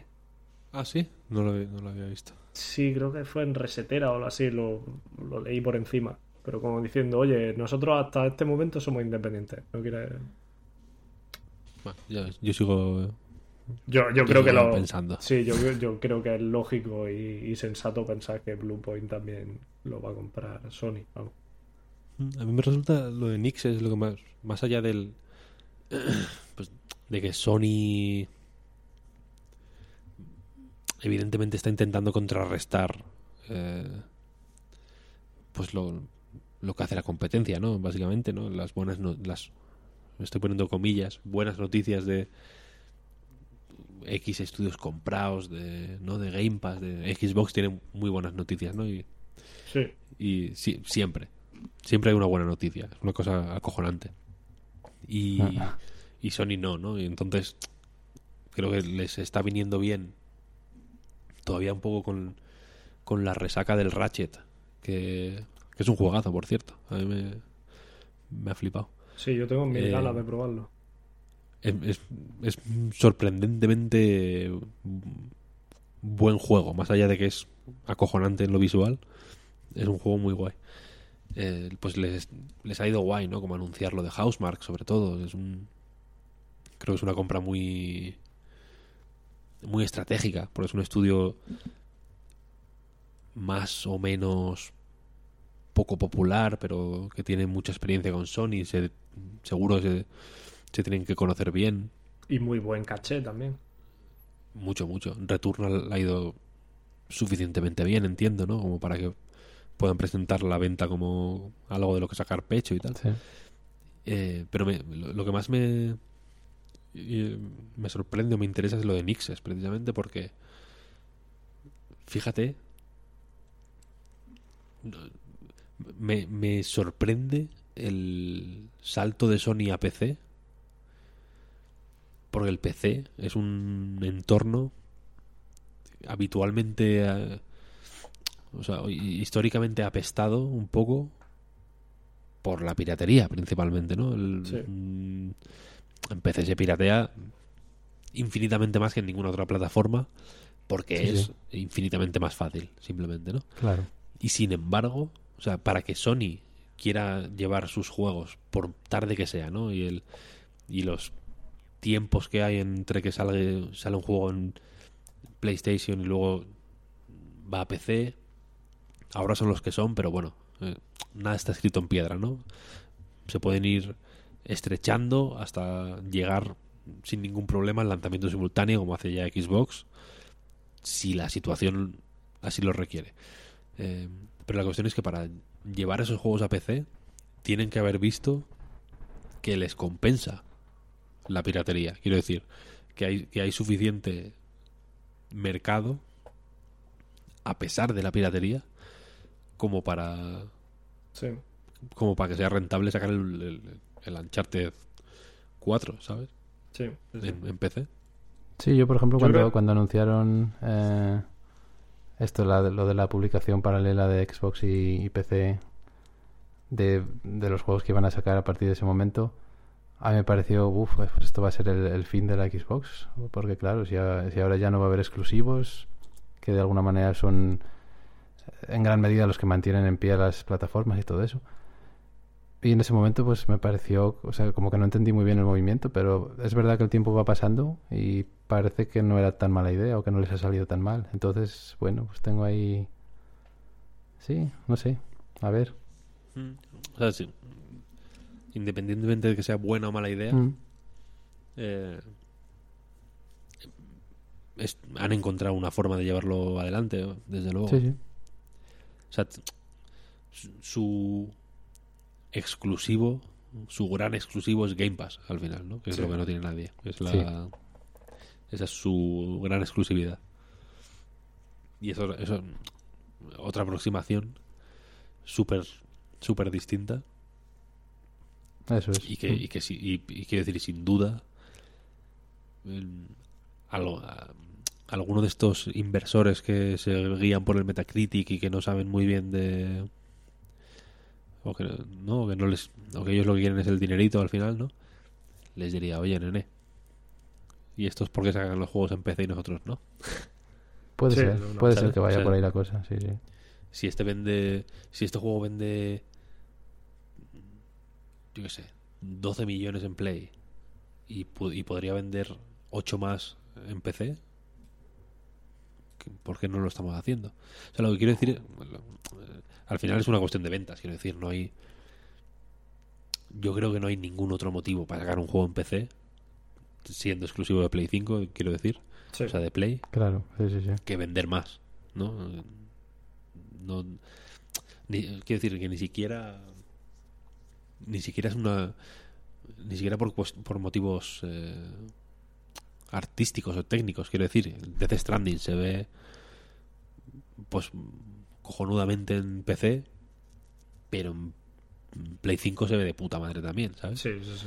y el y el y las máquinas que tiene que que tienes que tener para mover el ratchet por ejemplo en PC hostia es considerable ¿eh? Sí. es, un- es una bestialidad o sea que, que no lo que quiero decir es que una Play 5 o una Series X para el caso no tienen nada que envidiar a un PC de gama alta No, no, para nada. entonces, el único motivo por el que no, no, no es que digas es que joder, es que tengo que sacarlo en PC, pero es que si no, no llego, tío. La versión de consola es está capada porque.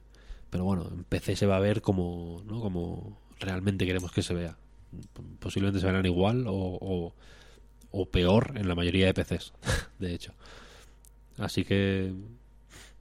eh, Yo me, yo me quedo con eso, quiero decir, ¿no? Que, que el, que el mercado de PC ya es suficientemente grande como para como para estar en, ¿no? en, en- en los documentos de, de esta gente.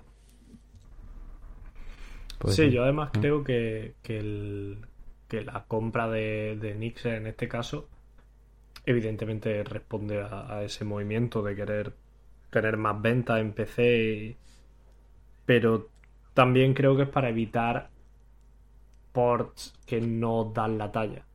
O sea, yo creo que si algo ha caracterizado a toda la producción de Sony de First Party ha sido siempre intentar mantener un nivel de calidad bastante alto. Sí, sí, sí. Una pulcritud que no, Sí. no- que no te lo puede hacer cualquiera, vaya. Desde Sí. luego. Y sí, que, salga, y que salga mal. Y yo creo que, por ejemplo, quizá eh, tal y como salió de salida Horizon en, PC, pues es algo que a ellos no les ha molado del todo. Y, joder, Nixes era, entre otras cosas, era un estudio de port con bastante buena reputación. Bueno, es un estudio de port con muy buena reputación, así que, que imagino también es por eso, por mantener ese listón de calidad alto. Vamos. Sí, sí, no- o sea, supongo que no es mala idea invertir en precisamente lo que menos eh, controlado tienes, ¿no? Al final, si, si tienes más o menos planes serios para eso, para apostar por el PC a, a me- medio largo plazo o lo que sea, pues eso, en vez de quiero decir, el, el dinero te lo, vas a, te lo vas a gastar igual a la larga y posiblemente peor gastado, ¿no? En, en encargar ports mm, virriosos al final, encima si salen mal, te pueden hacer un te puede, te puede hacer un daño a la reputación que es Sí, que es más, que es más caro que lo que sabes que lo que quizás has pagado por absorber ese equipo que tiene una experiencia eso mm, probada y, y un cierto prestigio entre ¿no? en, en- en- en eso tan específico Sí. Sí, es como que han sabido en quién tienen que delegar para, para la tarea, desde luego. Vale, y para, para terminar, ¿tenemos por ahí algún comentario, Litos? Pues hoy tenemos un par de comentarios. Muy bien, Dos, estamos en racha. estamos en racha. Nada, eh, nos comentaba el, el último capítulo con, con Valeria, ha gustado mucho en general y, y mucha gente lo ha escuchado, de hecho lo, lo ha escuchado mucha, mucha gente. Y Alfonso Sánchez pues nos comentaba que, joder, súper episodio, muy interesante y ameno. Y es en el que habéis batido el récord de palabrota en- de todos los que lleváis. Lo cual es, es un achievement, es un, es un trofeo de, de la Play. Así que, que bueno, pues sí. Es verdad que yo me corto poco y creo que Valeria tampoco. Tú, Arturo, eres más, más educado, así que es bastante probable que, que no- nos coláramos en el, en el último. Y nada, y luego también en Twitter, pues Game Jam Academy nos comentaba que, que le había encantado el capítulo y, y que resaltar la figura del producer es muy, muy importante y, y que este contenido se agradece mucho, pero que si encima la persona que, que habla de todo este tema es Valeria, pues, pues hay que escuchar con mucha atención, ¿no? Pues sí, que yo le doy toda la razón. sí, nosotros ya Eso es llevamos varios, totalmente varios episodios eh, deseando tener un productor con nosotros, ¿no? Porque siempre es una figura que nosotros dos personalmente tenemos muy valorada y bueno, sabemos de, de la importancia que tiene en general en el, en el desarrollo de videojuegos. Y sí que es verdad que, que, Valoria- eh, que Valeria es buena comunicadora también, que expresó todo muy bien y aprendimos un montón con ella. Así que sí, desde luego disfrutamos un montón ese episodio nosotros también. Y ya, y Viva con Valeria. esto, pues hemos terminado la temporada, Arturito. ¿Sí? Así como quien no quiere la cosa. Sí. Y nada, pues antes de irnos, como siempre, eh, le, Víctor, les damos la oportunidad a nuestros invitados de que nos hagan una pregunta después de haberos tenido aquí en este eh, Sometidos al interrogatorio. interrogatorio, sí. Sí.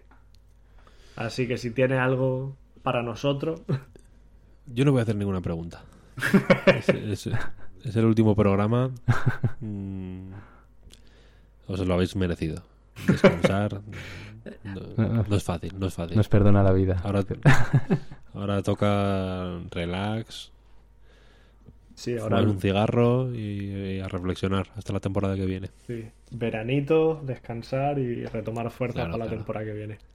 Ahora, os, os pregunto cualquier cosa inoportuna y os pongo en un. en un Y ya aquí no- sufriendo, sufriendo hasta la temporada que viene. Claro, yo lo que quiero, claro, yo lo que quiero es que, que tengáis un, eh, ¿no? un, un parón entre temporadas agradable y, y gustoso. No- de hecho, no tengo, no tengo una, una pregunta, tengo un deseo, que es que os vaya todo lo mejor que, que- que sea posible, joder, y que, y que disfrutéis de- del, del verano y de la vida. Joder, pues muchísimas pues, gracias, Víctor. Claro, hombre. Ni mi madre me ha, de- me ha deseado algo tan efusivamente. Sí, hombre, sí, sí, joder. ¿Qué, qué menos? ¿Qué menos? Que me invitáis aquí. Pues nosotros encantados de haberte tenido. Pues sí, desde luego, muchas gracias, Víctor, por, por estar con nosotros. Hemos, hemos disfrutado un montón escuchándote. Y nada, eso. Muchas gracias. Nada, hombre, a vosotros. Así que- Y nada, pues como hemos dicho, se acaba la temporada. Ya informaremos eh, cuándo volvemos. Imaginad que será para, para septiembre o octubre, o sea, después del verano, Mm. que nosotros también necesitamos descansar.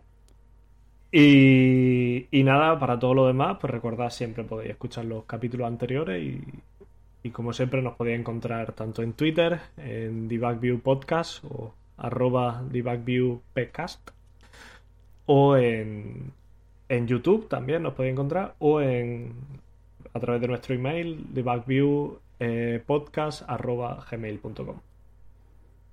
Pues sí, nada. Eh, Víctor, de nuevo, muchas gracias por estar hoy con nosotros. Ha sido un placer. A Eh, gracias a, a todos los que estáis escuchando esto. Y nada, nos escuchamos en la próxima temporada. Chao. Hasta luego. Hasta luego.